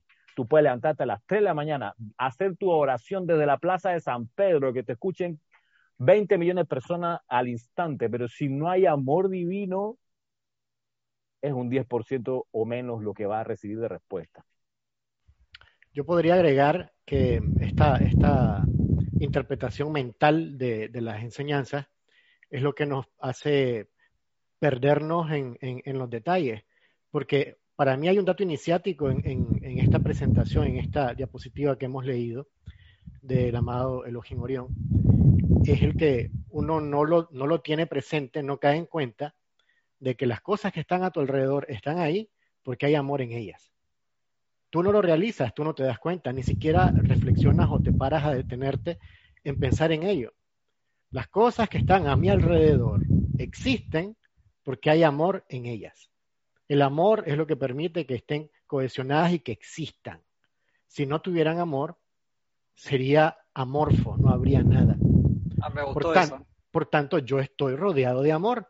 Solo que como estoy tan ciego y tan embotado y tan este, robotizado en las cosas que hago, ni cuenta me doy de que ya estoy rodeado de amor, que las cosas que están a mi alrededor ya contienen amor, ya hay amor a mi alrededor. Aquí viene entonces a concatenar con lo que están comentando Yasmín, Ramiro y Cristian. Bueno, hermano, da gracias por ello. Ahora, enlázate, júntate, cohesiónate con lo que te rodea, siendo agradecido, dando gracias. Esa gratitud te permite percibir y sentir el amor que ya te rodea, que ya está ahí. Ya es una parte intrínseca de tu vida, porque estás rodeado de cosas todo el tiempo. Siempre estamos rodeados de cosas, todo el tiempo, ya sea que tengamos poco o mucho desde la perspectiva humana, desde nuestro punto de vista humano, eh, siempre tenemos una opinión de que no, es que, claro, mira la casa de mi vecino, mira el carro de mi vecino, mira la mujer de mi vecino. No estamos comparando porque esa es una, digamos, costumbre humana. Y no caemos en cuenta de que ya estamos rodeados de amor. Ya hay mucho amor a, a nuestro alrededor. Una cuchara, un tenedor, un plato que tú tengas, eso ya es amor. Y que tú puedas agarrar eso físicamente implica que ya el amor está a tu disposición, te sirve. Bien haríamos en ahora ser agradecidos para que se multiplique aquello que nosotros deseamos amar más. Y, es curioso, ¿no? Porque aquello que, llena nuestra atención y lo cual nos llena de, gozo, generalmente tiene ese sentimiento de nuestra parte de, amor o de, o de gratitud.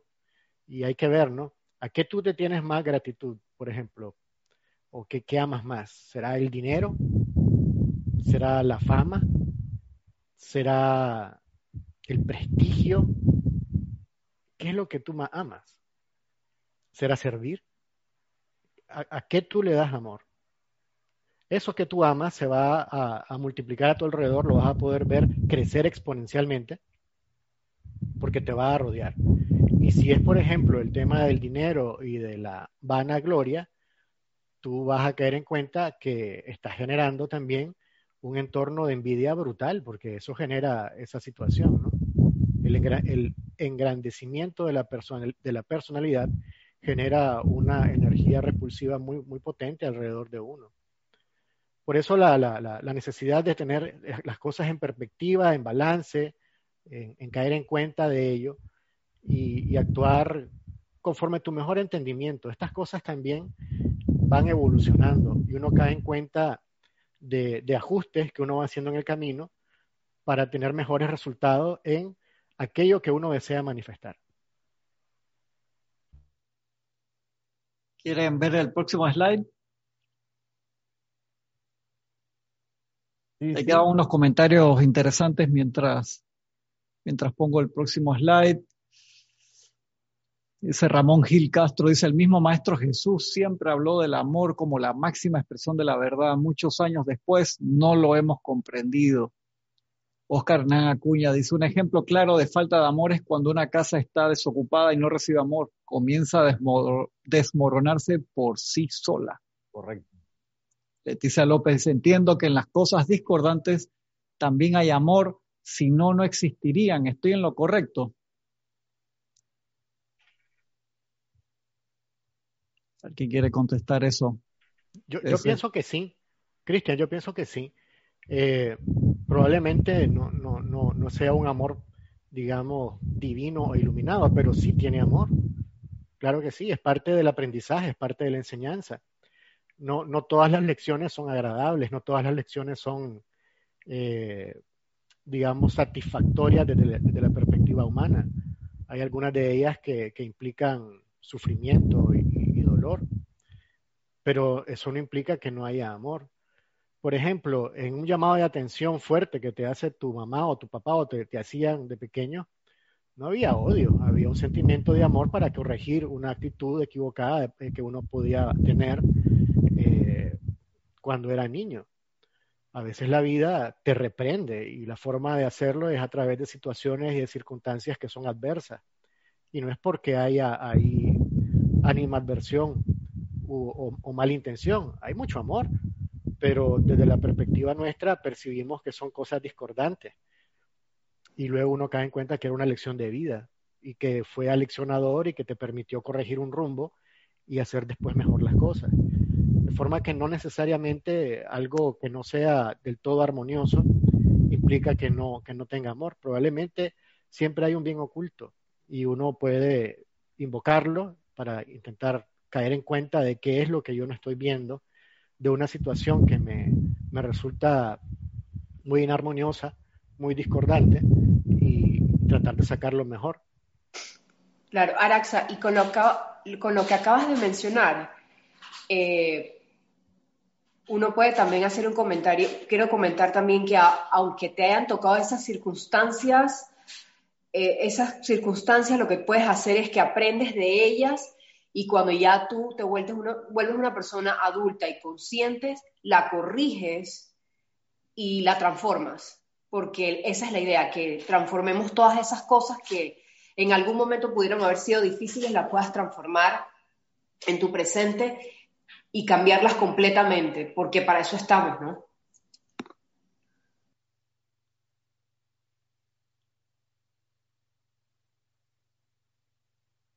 Pasamos al 4, entonces, al slide 4, ¿les parece?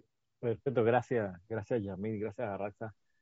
Eh, dice el número 4, dice, toda forma de la que ustedes gozan es una parte de mi ser y se mantiene unida por la llama de mi amor, ya que si el amor divino, que es la cohesión, dejara de ser, todo el universo regresaría a lo amorfo y se haría parte una vez más de la vida primigenia. Vamos creo que puse el mismo. Exacto, vamos al siguiente. Perdón, Cinco, ahora Número cinco. En la mañana de hoy traigo a la atmósfera de la Tierra la plenitud de esa llama y rayo rosa para cada uno de ustedes a modo individual, la traigo como una alquimia espiritual disolvente y fundente para arrancar esos resentimientos y presiones de energía que ustedes tienen en su mundo emocional, que están profundamente incrustadas dentro de sus memorias.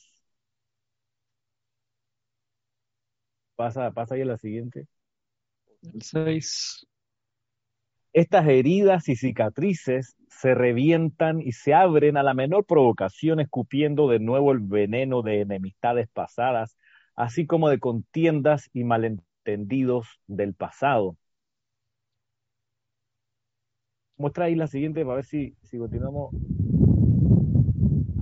A veces los seres de los ámbitos libres en Dios que custodian y gobiernan los destinos de los movimientos mundiales se estremecen cuando contemplan el cada vez más débil tejido cicatrizal que los gloriosos constructores de la forma se agencian para tejer sobre tales heridas y angustias en el cuerpo etérico.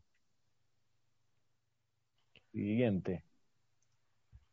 Sin embargo, a fin de alcanzar su propia realización, el plan divino vuelve a reunir una y otra vez a ciertas corrientes de vida, cada una de las cuales lleva estas memorias de pasadas enemistades entre ellos, brindando el plan divino renovadas oportunidades frescas para corregir las cosas. A veces la mera proximidad de estos individuos entre sí, aunque estén en el servicio divino, causará que se den provocaciones similares a las que produjeron las heridas originales.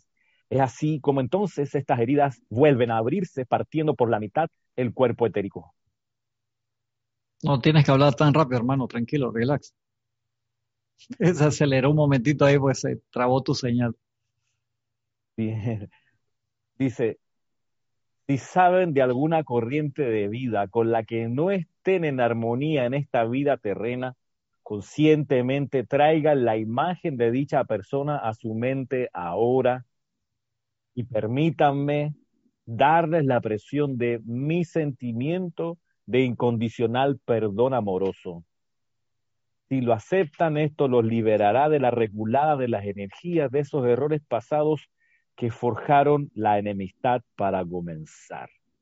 Eso hay que comentarlo, hermano. Eso es una alquimia divina extremadamente poderosa. El, el Elohim ahí nos está regalando un ejercicio espiritual a otro nivel. Eso no, no se puede dejar pasar así porque así. Yo, yo creo, muchachos, que nos está haciendo reconocer algo que probablemente escondemos debajo de, del tapete, debajo de la alfombra, y nos hacemos de la vista gorda porque puede darnos vergüenza. Eh, el tener presente de que hay resentimientos, de que hay sentimientos de rencor, inclusive de odio, que podemos tener todavía en el corazón hacia personas, sitios, condiciones o cosas que están eh, encima de la piel y que a la menor provocación se revientan. Y, el, el consciente de esa situación, que aunque pudiera de repente uno decir, no, que va, no, a mí, yo a todo mundo me cae bien, yo, soy, soy tan, pero tan bueno, que a mí todo mundo me cae bien. Y, y es, importante caer en cuenta que estas energías pueden y necesitan ser disueltas. Y, él dice que nos, ofrece esta llama y este rayo, la llama rosa, para hacer esta alquimia divina confía en el rosa y, disuelve eso, hermano. es como, como un comercial. Pero es importante, es muy importante el que nos permitamos experimentar esta, este ejercicio, esta disciplina de, que nos propone él acá, de poner en su, en su ojo, en su conciencia, a ese individuo con el cual podemos tener un resentimiento de, dolor, de, de odio, y liberarnos de esa energía. Y es, totalmente usual que tengamos a alguien así en, nuestras vidas, que tengamos una persona con la cual aún no nos hayamos liberado completamente de un sentimiento discordante. Así que eh, a tomarle la palabra al Elohim, a ponerlo a prueba y a percibir el, la alquimia que produce en ti esta práctica. Y, Creo que antes que, y, antes, perdona, antes que se acabe la clase, pudiéramos hacer este ejercicio con todos los que estén conectados. Eh, hacemos como una visualización y, le ponemos, lo ponemos en acción antes que se acabe la clase. Porque todavía hay unas cosas, cosas eh, importantes aquí en cuanto a enseñanza. Por ejemplo, que si bien el amor divino es la fuerza cohesiva y lo dice desde el principio y es algo que nos trae el Elohim, dice también, mira, este poder cohesivo puede encontrar ciertos obstáculos si hay resentimientos, si hay enemistades entre, entre, dice, incluso entre los que están sirviendo en el servicio cósmico ahora, ni hablar de los seres que no tienen ni idea de esta enseñanza, ni que no conocen la llama rosa, ni mucho menos. Entonces, eh, es cierto lo que dice Araxa, a veces lo metemos debajo de la alfombra, están ahí todavía en el cuerpo etérico y mucho de ese, de ese, eh, de ese resentimiento y de esos problemas o de esas desavenencias ocurren por la falta de comprensión, por ahí lo dice de alguna forma el, el Elohim. A veces la falta de comprensión hace que uno le agarre tirria, animadversión a alguien, por, por no comprenderlo bien o porque el otro no te comprende bien. Eh, eh, y es por eso que este sendero requiere que uno humildemente intente comprender al otro, intente comprender al otro, comprender el contexto del otro, comprender, intentar comprender qué pudiera estarle pasando, por qué reacciona como reacciona, Así, así uno toma nota, por ejemplo, bueno, vaya, esta es una persona que tiene estas cualidades, esta es la edad que tiene, es muy joven, es muy viejo. Eh, esto, por, ejemplo, Eso es parte de ser guardián de tu hermano. Exacto, uno, uno, mira, que en esta enseñanza uno debiera, eh, antes de disparar, preguntar por qué. ¿Qué es lo que no estoy comprendiendo? Porque a veces nos emocionamos y empezamos a decir, no, no, no, no funciona, eso no, no sé qué, pero espérate, pero ¿por qué no te das un compás para preguntar las motivaciones, las causas? Eh, porque esto, por eso, por eso hay, una, una, una, lección del, del, del, del Mahacho Han donde dice, mire, hay que acostumbrarse a desarrollar la actitud de mansedumbre. Ser manso, es decir, no atacar, no convertirse en la fiera del hermano, sino en el guardián. Y, para eso, ¿ah? y para, sí, y para eso se necesita desarrollar el deseo de comprender. Quiero comprender primero. La mitad de los conflictos, dice el don del Espíritu Santo, la mitad de los conflictos nacen por la falta de comprender. La mitad. El otro 50% de otros temas, pero la mitad es por la falta de comprensión. Entonces, Claro que a veces en los grupos pasa eso, que uno no tiene nada en contra de nadie y de repente aparece una unidad y tú dices, ¿y este qué le pasa? ¿Qué le entró? Y tú dices, ¿por qué te cae mal? No, si no me cae mal, pero el estilito que tiene, mira cómo habla, mira que entra y no saluda, mira que entra y saluda a todos, mira que es muy efusivo, mira que no es nada efusivo, mil cosas. Entonces de ahí es que uno dice, ah, debe ser que hubo en encarnaciones pasadas alguna desaveniencia que ahora está saliendo a flote. Entonces, ¿qué es lo que tengo que comprender? ¿Qué me falta comprender aquí? Y si por último no logro comprenderlo, aprovechemos el envión de llama rosa del Elohim para poder transmutar con esa alquimia que nos recomienda él. Y aquí pone un ejercicio bien bueno por ahí mismo, ¿no? Exacto, es lo que viene ahora. Una, una cosa, muchachos, que, sobre lo que comenta Ramiro, ¿no? Hay que ser manso, pero, pero no menso también para, para tenerlo presente, ¿no? que, también es de reflexión. ¿no? El hecho de que yo sea manso no implica que me voy a dejar de, de Raimundo y todo el mundo porque yo soy una persona espiritual. Debo también nuevamente ir al inicio de lo que estábamos conversando en la mañana sobre el discernimiento. ¿Cómo enfrento esta situación de manera de que eh, haya pues el, mayor confort posible para todas las partes. No tengo por qué aguantarme tampoco nada. E, e, eso también es importante tenerlo claro porque de repente uno puede idealizar las cosas y pensar de que, bueno, ya que yo voy a hacer la práctica del en Orión, pues me convierto en tapete y que la gente me pase encima porque yo, pues yo soy una persona inofensiva. Y la, inofen y la, inofensividad implica una gran fortaleza, una gran dignidad también. Yo cuanto... tengo una pregunta, Araxa, y te quiero preguntar a ti o a Ramiro, a ver si la pueden responder. Esa, eso que acabas de mencionar, que uno es manso pero no menso, eso es como una, yo podría decir que es una, fin, una línea muy fina, no sé, eh, porque a veces como que, claro, uno necesita como discernimiento para distinguir cuándo uno está siendo manso y cuándo uno está, mm, se fue o se pasó de la línea. Esto, no sé si de repente podrían como afinarme esa parte para tenerla como más clara. Yo, yo podría darte un ejemplo cotidiano de la vida práctica. Eh, por ejemplo, en tu casa, tú tienes de repente a alguien que te ayuda con los quehaceres del hogar y tú empiezas a ver de que las cosas se acaban muy rápido, de que las cosas eh, como que ya no, no rinden lo que rendían. Pero claro, yo soy estudiante de la luz, yo no voy a decir nada porque pobrecita esta señora, este, ahí está siendo menso, no está siendo eh, manso. Exacto. corrige el asunto, hermano. Conversa con la señora. ¿Qué está pasando? Este azúcar tiene que rendir 15 días porque nada más rinde 5. ¿A dónde se está yendo la, diferencia?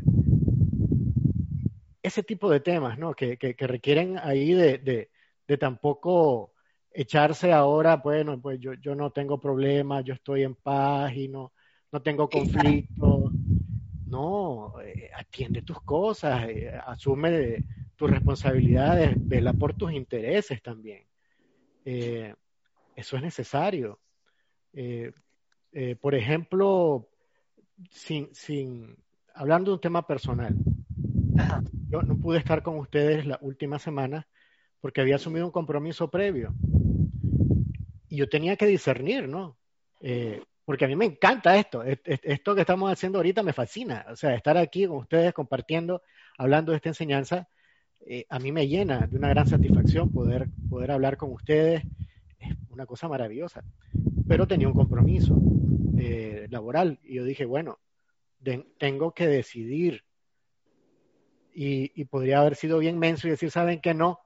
Este, todo por la enseñanza, así que este, mis compromisos laborales fuera y me, y me quedo comiendo un cable, en el sentido de que después no, no, no, no me da para pagar la luz o no me da para, para hacerme cargo de mis responsabilidades como padre de familia. Yo debo de tener la capacidad de decidir, bueno, este, yo debo también de tener un balance, un equilibrio, y poder decidir hasta dónde puedo yo mantener las cosas en, en orden eh, y, no, y no irme a los extremos. Ahora, esa es una decisión muy personal que requiere de, discernimiento de parte nuestra y de honestidad y tú podrás cosechar los frutos de esa decisión y, y, observar los resultados. ¿Fue la decisión correcta o me equivoqué? Y si te equivocaste, es corregir, no pasa nada, estamos aprendiendo. Pues tampoco es que uno debe de, de, de, lacerarse la espalda y de, ay, qué barbaridad, toda la vida me equivoco, siempre meto la pata, porque de eso se trata. Y si uno, si uno cae en cuenta de que cometió un error en una actitud que uno tuvo y se pasó, en, lugar de, ser manso, se pasó a tirano o cosas por el estilo, pues a también corregir, ¿no? Y decir, no, vamos a, ajustar el volumen, la intensidad de esto, para que haya balance.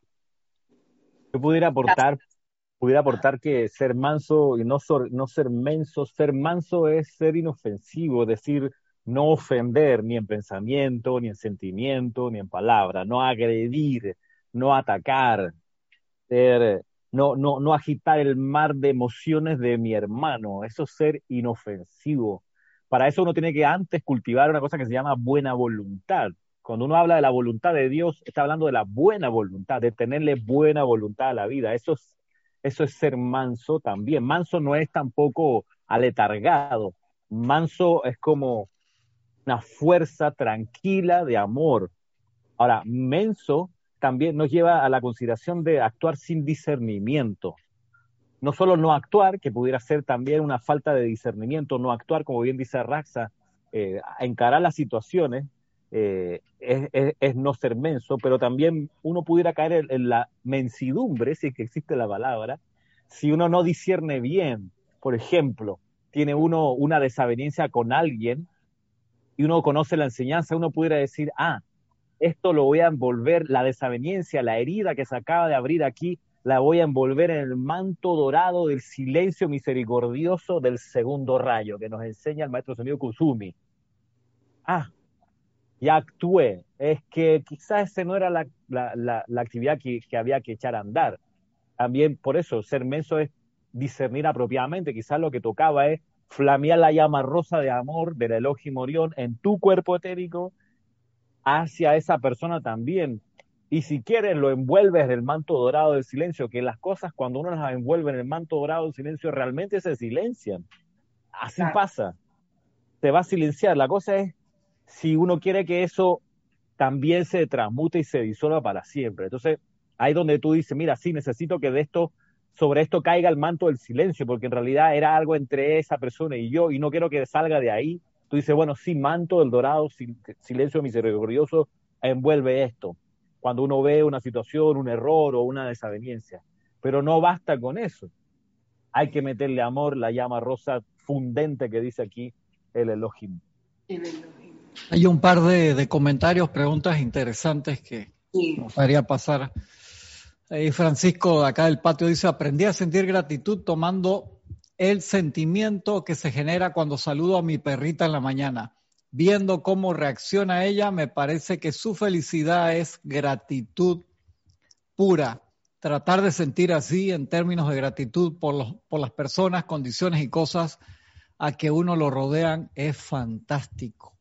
Consuelo Barrera dice, esta es una gran oportunidad para que todo aquel que siga el tema político y tiene algún resentimiento con X, político o gobernante de cualquier partido, llama a Rosa para ellos. Paola Farías preguntó, creo que ya se contestó eso, la inofensividad sería no pensar y sentir mal de mi hermano, ¿cierto? Consuelo había agregado, con mucho amor divino podemos hacer la diferencia.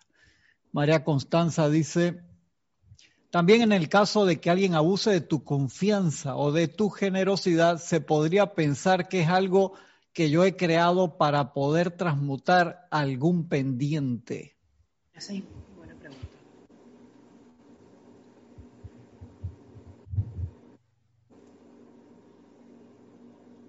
Perfecto. Dice, eh, oye, a ver si, vaya, es que tenemos el discurso enfrente de la actividad del Elohim. Hagamos ahora, no sé qué hora es. ¿Qué hora es? Ah, las 11. Aquí son las 11.20 en este momento. Eh, y este es el, slide número, ¿qué? Número 11. De repente pudiéramos, pudiéramos hacer ya la actividad y, y, avanzar. O, deja ver el, el 12, Cristian, ¿qué dice el, el slide 12? Porfa. Para acá. Me fui al 12, es el 12, a ver. Nosotros los sí, ese es el 12, es el siguiente. Mm, ya, entonces sí, es que ahí él cambia de tema. Ahí él cambia de tema, eh, se va para la, actividad de la precipitación propiamente tal, eh, el 12. Oye, ¿el 13? ¿Qué dice el 13? A ver. Ah, ya, efectivamente. Ya, ok.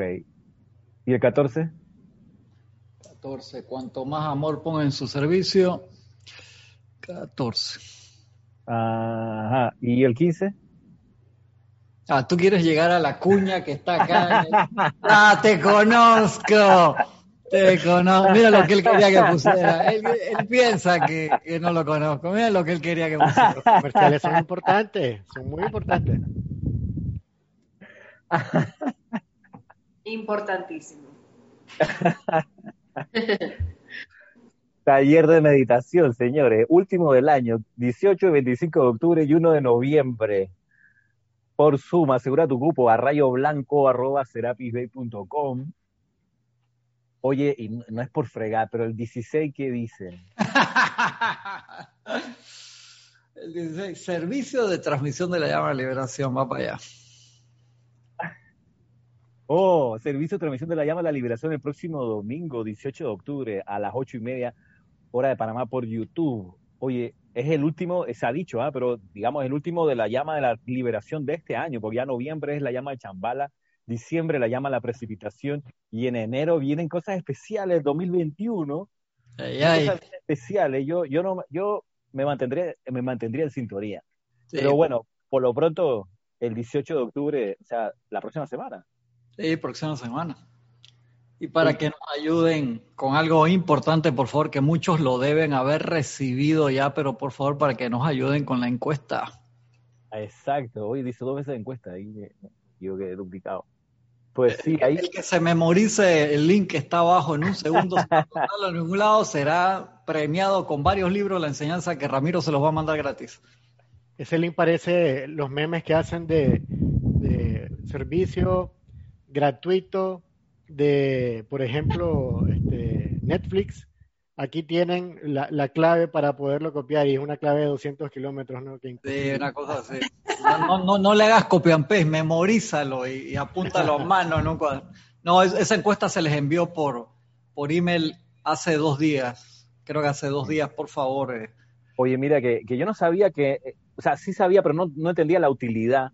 En, lo, en la cuenta de YouTube del grupo, si uno, hace, si uno entra a la cuenta de YouTube del grupo, Grupo Serapis Bay, hay unas ventanitas arriba, dice comunidad.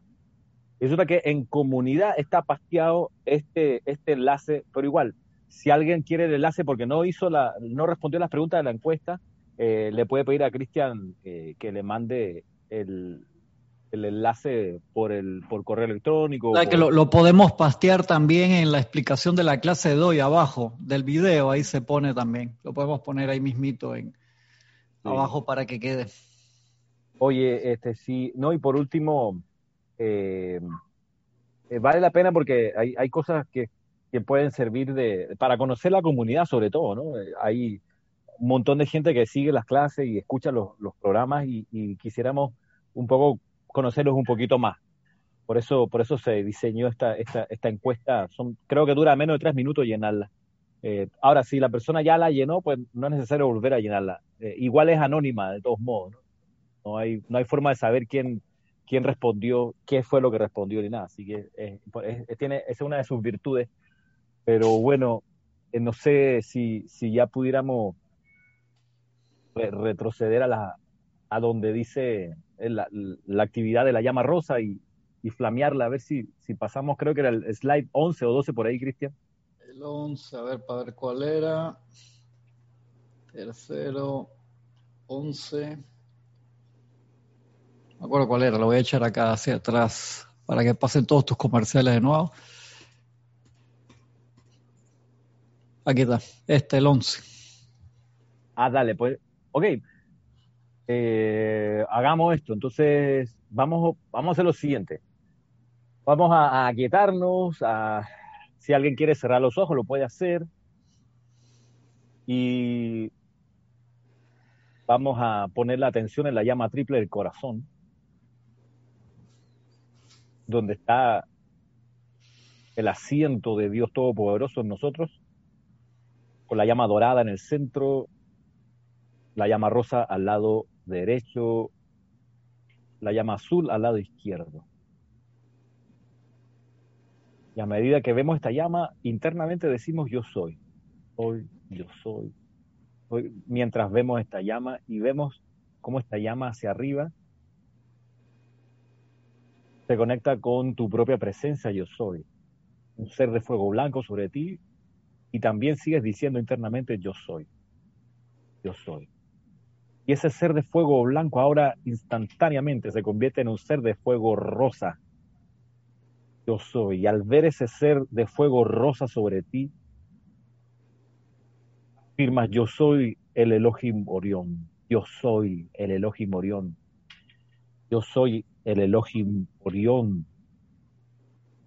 Y de este modo la llama rosa de este gran ser desciende por el cordón de plata hasta tu corazón y envuelve la llama triple al tiempo que sigues diciendo yo soy el Elohim Orión. Y ves esa llama rosa dentro de tu corazón grande y creciendo, yo soy el Elohim Orión. soy el Elohim Orión, yo soy el Elohim Orión.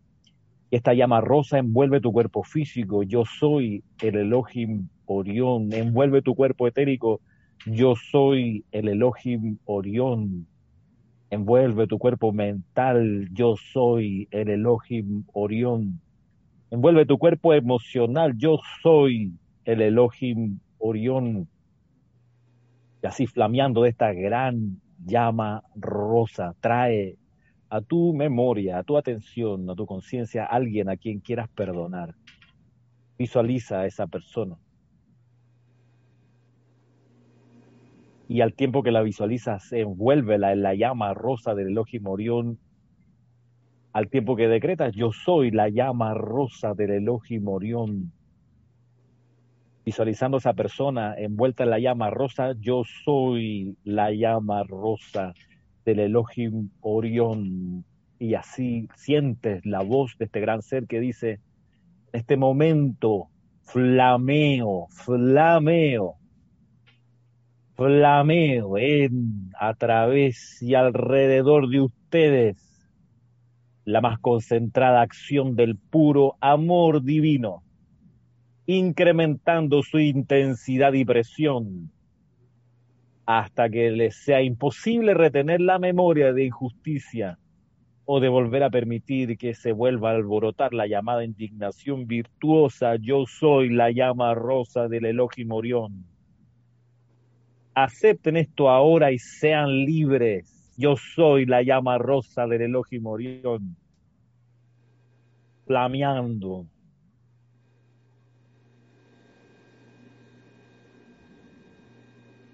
Visualiza esta llama también, envolviendo a lugares que quieras perdonar, situaciones y diles, yo soy la llama rosa de amor del Elohim Morión.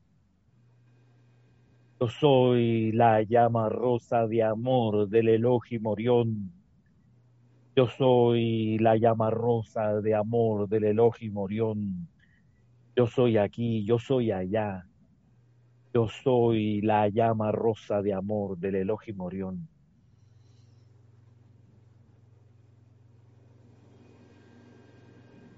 Este es el regalo de amor que coloco en el corazón inmundo de cada uno de aquellos de ustedes que lo acepten.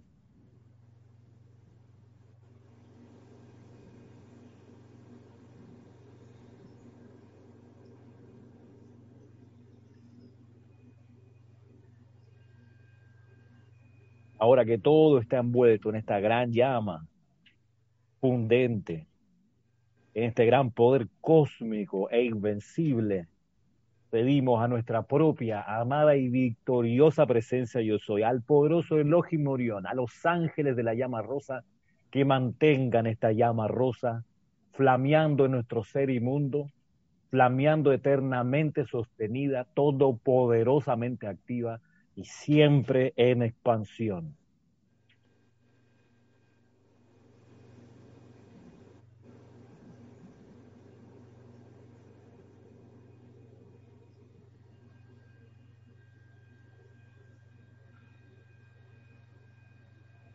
Bueno, ahora cada uno en su tiempo puede ir abriendo sus ojos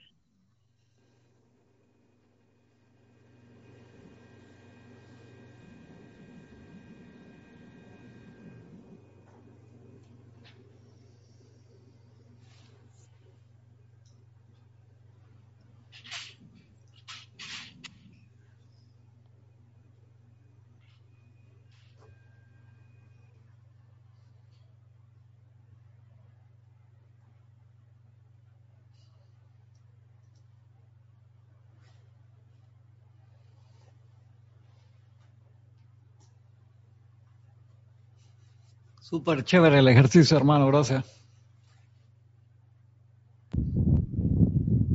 Sí, gracias, Ramiro. Como una terapia para el alma.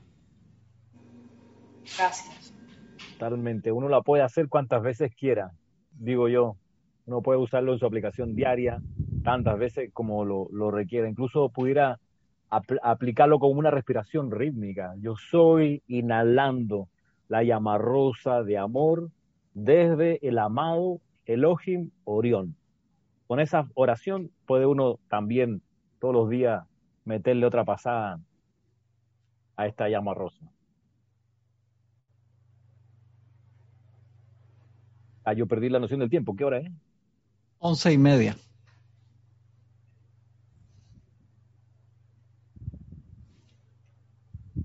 Y media. No sé si, si avanzamos o, o terminamos aquí. Porque, ¿qué es lo que dice? Ahora en serio, ¿qué es lo que dice la diapositiva 12? Vamos a la 12. Ajá. Dice, bueno, nosotros los Elohim nos ofrecimos a dedicar una cierta cantidad de nuestro tiempo cada día a la creación de este planeta en particular y todos llegamos a tiempo rítmicamente, sin importar dónde estuviéramos o qué estuviéramos haciendo. Dense cuenta de que otros sistemas solares, otras galaxias estaban siendo creados al mismo tiempo. Es, algo distintivo de cuando uno ama algo es que llega a tiempo, a la cita. Cuando uno no ama algo, eh, llega raspando la hora o después, entonces siempre tiene una excusa, ¿no? Que el tráfico, ¿no? Que la lluvia, justo una llamada, tuve que regresarme, se me quedó el celular, pero llegué, pero pasó media hora. Y usualmente uno cuando ya no ama algo tanto, se va antes que se acabe. Este, no, es que me tengo que ir, que mira, que un pariente, que tengo que estar. Entonces, te da una Sí, medida de la intimidad. Romeo no llegaba tarde ni se iba temprano. No, pues. Los hinchas de un fútbol, un equipo de fútbol, usualmente llegan una hora antes al estadio. No, mucho más. Uf. Y arman tremendo ambiente, Sí. que es espectacular. O sea, eso es como también una, una ceremonia iniciática, estar ahí con la hinchada antes del, del juego. Fabuloso. Claro. Si es que Haciendo algo. eso. Claro, exacto. Ah, Y esa, esa hinchada que se junta y hace cantos y hace consignas, grita consignas, es lo que, lo que va a decir en el slide siguiente, Cristian. Vamos para allá. Dice, traigan, Uh, perdón. ah, bueno, dice, traigan, traigan su creación en la forma a punta de amor. Cuanto más sincero sea el sentimiento de amor que puedan poner en la forma suya, tanto más bella será y tanto más rápidamente se manifestará. Esto se aplica tanto a algo que deseen crear para su propio uso personal como a algo que deseen traer a la forma en pro de un movimiento mundial, si son ustedes lo suficientemente altruistas para hacerlo. Miren que, que no es menor la escogencia de la palabra, dice, cuanto más sincero sea el sentimiento de amor. Estamos hablando de cantidad, cuánto. De, ahí, como, como les comenté hace un ratito, esta aplicación que hicimos recién de la llama rosa también puede, puede sumársele cantidad de sustancia en la medida que uno haga esto a diario o con mucha más frecuencia que una vez cada tanto cuando repase la clase el próximo año que hago clic de nuevo aquí en el canal de YouTube. Se requiere cierta cantidad, ¿ve? Lo de cuánto no es menor. Porque, porque bien pudo haber sido el adverbio mientras, mientras más sincero. Ahí estamos hablando de tiempo, mientras. Pero no, aquí está hablando de cantidad, cuán, cuánto más. Y ritmo también, Ramiro, ritmo. Y ritmo. No, no, no es un asunto de, bueno, aquí traigo una tonelada, pero ya suficiente, ¿no? Ya no me pidan más porque ya estuvo. ¿Para qué voy a dar más? Hoy y ya aquí, esto, es- esto es todo lo que yo puedo hacer hasta hoy. Pues tampoco hay mucho amor por ahí. Eh, Es algo también que uno sostiene rítmicamente.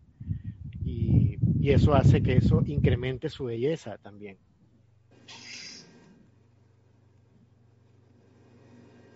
Es así mismo. Mira que esta enseñanza a mí me- siempre me ha, me, ha, me ha estremecido mucho, la enseñanza de la llama rosa de amor, porque dice que es la fuerza que mantiene el universo cohesionado. Y entonces, cuando yo pienso en los grupos de estudiantes, de los grupos de estudiantes de enseñanza, eh, me ocupa cuánto amor yo vierto y que favorece la cohesión del grupo, que el grupo se mantenga y aumente en cantidad. Este, este por ahí lo dice el maestro sentido Himalaya, señor Himalaya, dice, mira, yo con la llama rosa que sostengo en mi retiro del loto azul en las montañas inexpugnables del Tíbet, traigo gente de un continente a otro que vienen acá a mi retiro y lo único Mucho que amor, carajo. Uf. es amor de este tan, ¿sabes? Gigantesco. Y yo lo puedo hacer ustedes también. Exacto, porque no lo dice para, para eh, deslumbrarte, lo dice para decir, esto es posible, estas cosas suceden, pruébenlo, inténtenlo y ustedes observarán los resultados. Exacto, y dice, mira, se va a llenar su salón de clases, su, su, su, su grupo, se va a llenar de gente si mantiene la llama rosa flameando. Pero, pero de, de vuelta, lo que decía también minutos atrás, ese, ese, ese grupo se puede complicar si no se transmutan las desavenencias que a veces precisamente surgen cuando la gente se vuelve a reunir. Las van a ver porque es lo, más natural del mundo que existan roces cuando uno está en proximidad con otras personas. Todos nosotros tenemos diferentes formas de ver la vida, diferentes preferencias, diferentes formas de pensar, de manera que cuando estamos juntos y interactuamos, siempre hay roce y el roce genera fricción, pero eso es natural y uno debe ser, este, estar en capacidad de afrontar esas situaciones y superarlas, no, no echarse a morir porque alguien no piensa como yo o porque no tiene el mismo amor que yo tengo por la actividad, qué barbaridad, tanto amor que yo le pongo y la, gente no ama las cosas como yo las amo. No tienen por qué, nadie tiene por qué hacer nada. Tú haces las cosas si te da la gana hacerlas, si tú quieres. Esto es con ejemplo y tampoco es con exigencias o con recriminaciones. Este es un tema que se comparte alegremente, amorosamente, voluntariamente. Y eso es lo que atrae, no tu imposición, tu mando, tu, o tu mangoneo. No, no es por ahí, e, e, es, algo, digamos, natural que va generando ese enamoramiento. Tú, tú no puedes obligar a nadie a que se enamore de nadie, no puedes obligar a alguien que se enamore de la actividad. Sí la puedes mostrar amorosamente y que eh, la actividad misma genere simpatía en alguien o no.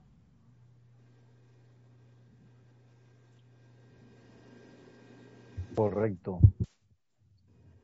Super, yo, yo no sé si, bueno, ya lo que viene es, es el, la siguiente slide, que el siguiente slide que también que, que vuelve sobre esto, donde dice, cuanto más amor se ponga en su servicio, tanto mayor será su manifestación, tanta más alta será su calidad y tanto más copiosas serán sus bendiciones al mundo de la forma. De vuelta, cantidad de amor. Cuanto más amor pongas en el servicio. Una cosas que, que develan cuánto se ama es la atención en los detalles para que la cosa quede bien. Eh, una madre con un bebé recién nacido ama con locura a su bebé eh, y, lo mira por todos los huecos, o sea, revisa cada centímetro del bebé, de vuelta para atrás, para adelante, por arriba, para abajo, o sea, también una manifestación del amor es el nivel de detalle. El otro dato que, este, que esta diapositiva nos, nos revela es que no, puedes tampoco apartar la vista sobre el resultado de, tu servicio o de tus manifestaciones. Si lo que estás viendo no llena tus expectativas, solo tienes que verte de, dentro y decir, bueno, me falta amor, todavía no estoy dando suficiente amor. Tengo que dar más, o sea, es, un asunto de, de entenderlo, de que aún te falta, hermano Sencillamente no estás dando lo suficiente. Tú creerías que sí, pero, pero resulta que no. Entonces, no buscar excusas, no buscar culpables y decir, bien, me ocupo y voy a procurar, si lo tengo a bien, amar más, dar más amor, porque evidentemente hace falta. Así mismo, este, este es uno de los secretos de la opulencia, tanto más copiosas serán las bendiciones del mundo de la forma te, te, pareciera que son muy pocas las bendiciones que hay a tu alrededor, la, la culpa no es del, del, alrededor, es que hay una culpa, hay una necesidad de verter más amor. Como, como, o sea, ¿de qué sirve quejarse? Ay, que siempre me ganan en el videojuego. ¿Ya le metiste amor? ¿Cuántas horas te has pasado entrenando para mejorar? Porque cualquiera se puede quejar. Y, y así te, te metes a la fila de las millones de masas que se ocupan de quejarse nada más. Pero Le das amor al, al, PlayStation para ser campeón en FIFA, Ramiro. Ah, sí, y no sigues repitiendo los mismos errores, Ramiro. Ah, pues. o sea, caramba, le, le, pongo amor todos los días, practico, pero la misma estrategia, la misma técnica que vas a tener el mismo resultado, siempre te van a ganar. Cambia de estrategia, es otra cosa. Busca a alguien que sepa y que te diga cómo cambiar de estrategia. Y de repente ahí sí cambia el resultado. Correcto. Se necesita honestidad y deseo de mejorar para poder, para poder meterle mejor amor y más amor.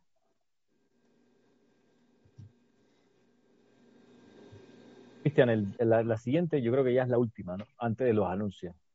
Sí. No. Ah, no, ya, ya es los anuncios, perdón. Mm. Ah, sí. Mira, no sé si ya podemos dejarlo hasta aquí y, y quedar para la próxima semana desde esta, Sí, desde este slide. ¿Qué número creo es el slide para recordar? Este Es el en- después, de los comerciales. Es el número. El 14 fue el último antes de los comerciales. ya este va a este ser como- Este será el 18.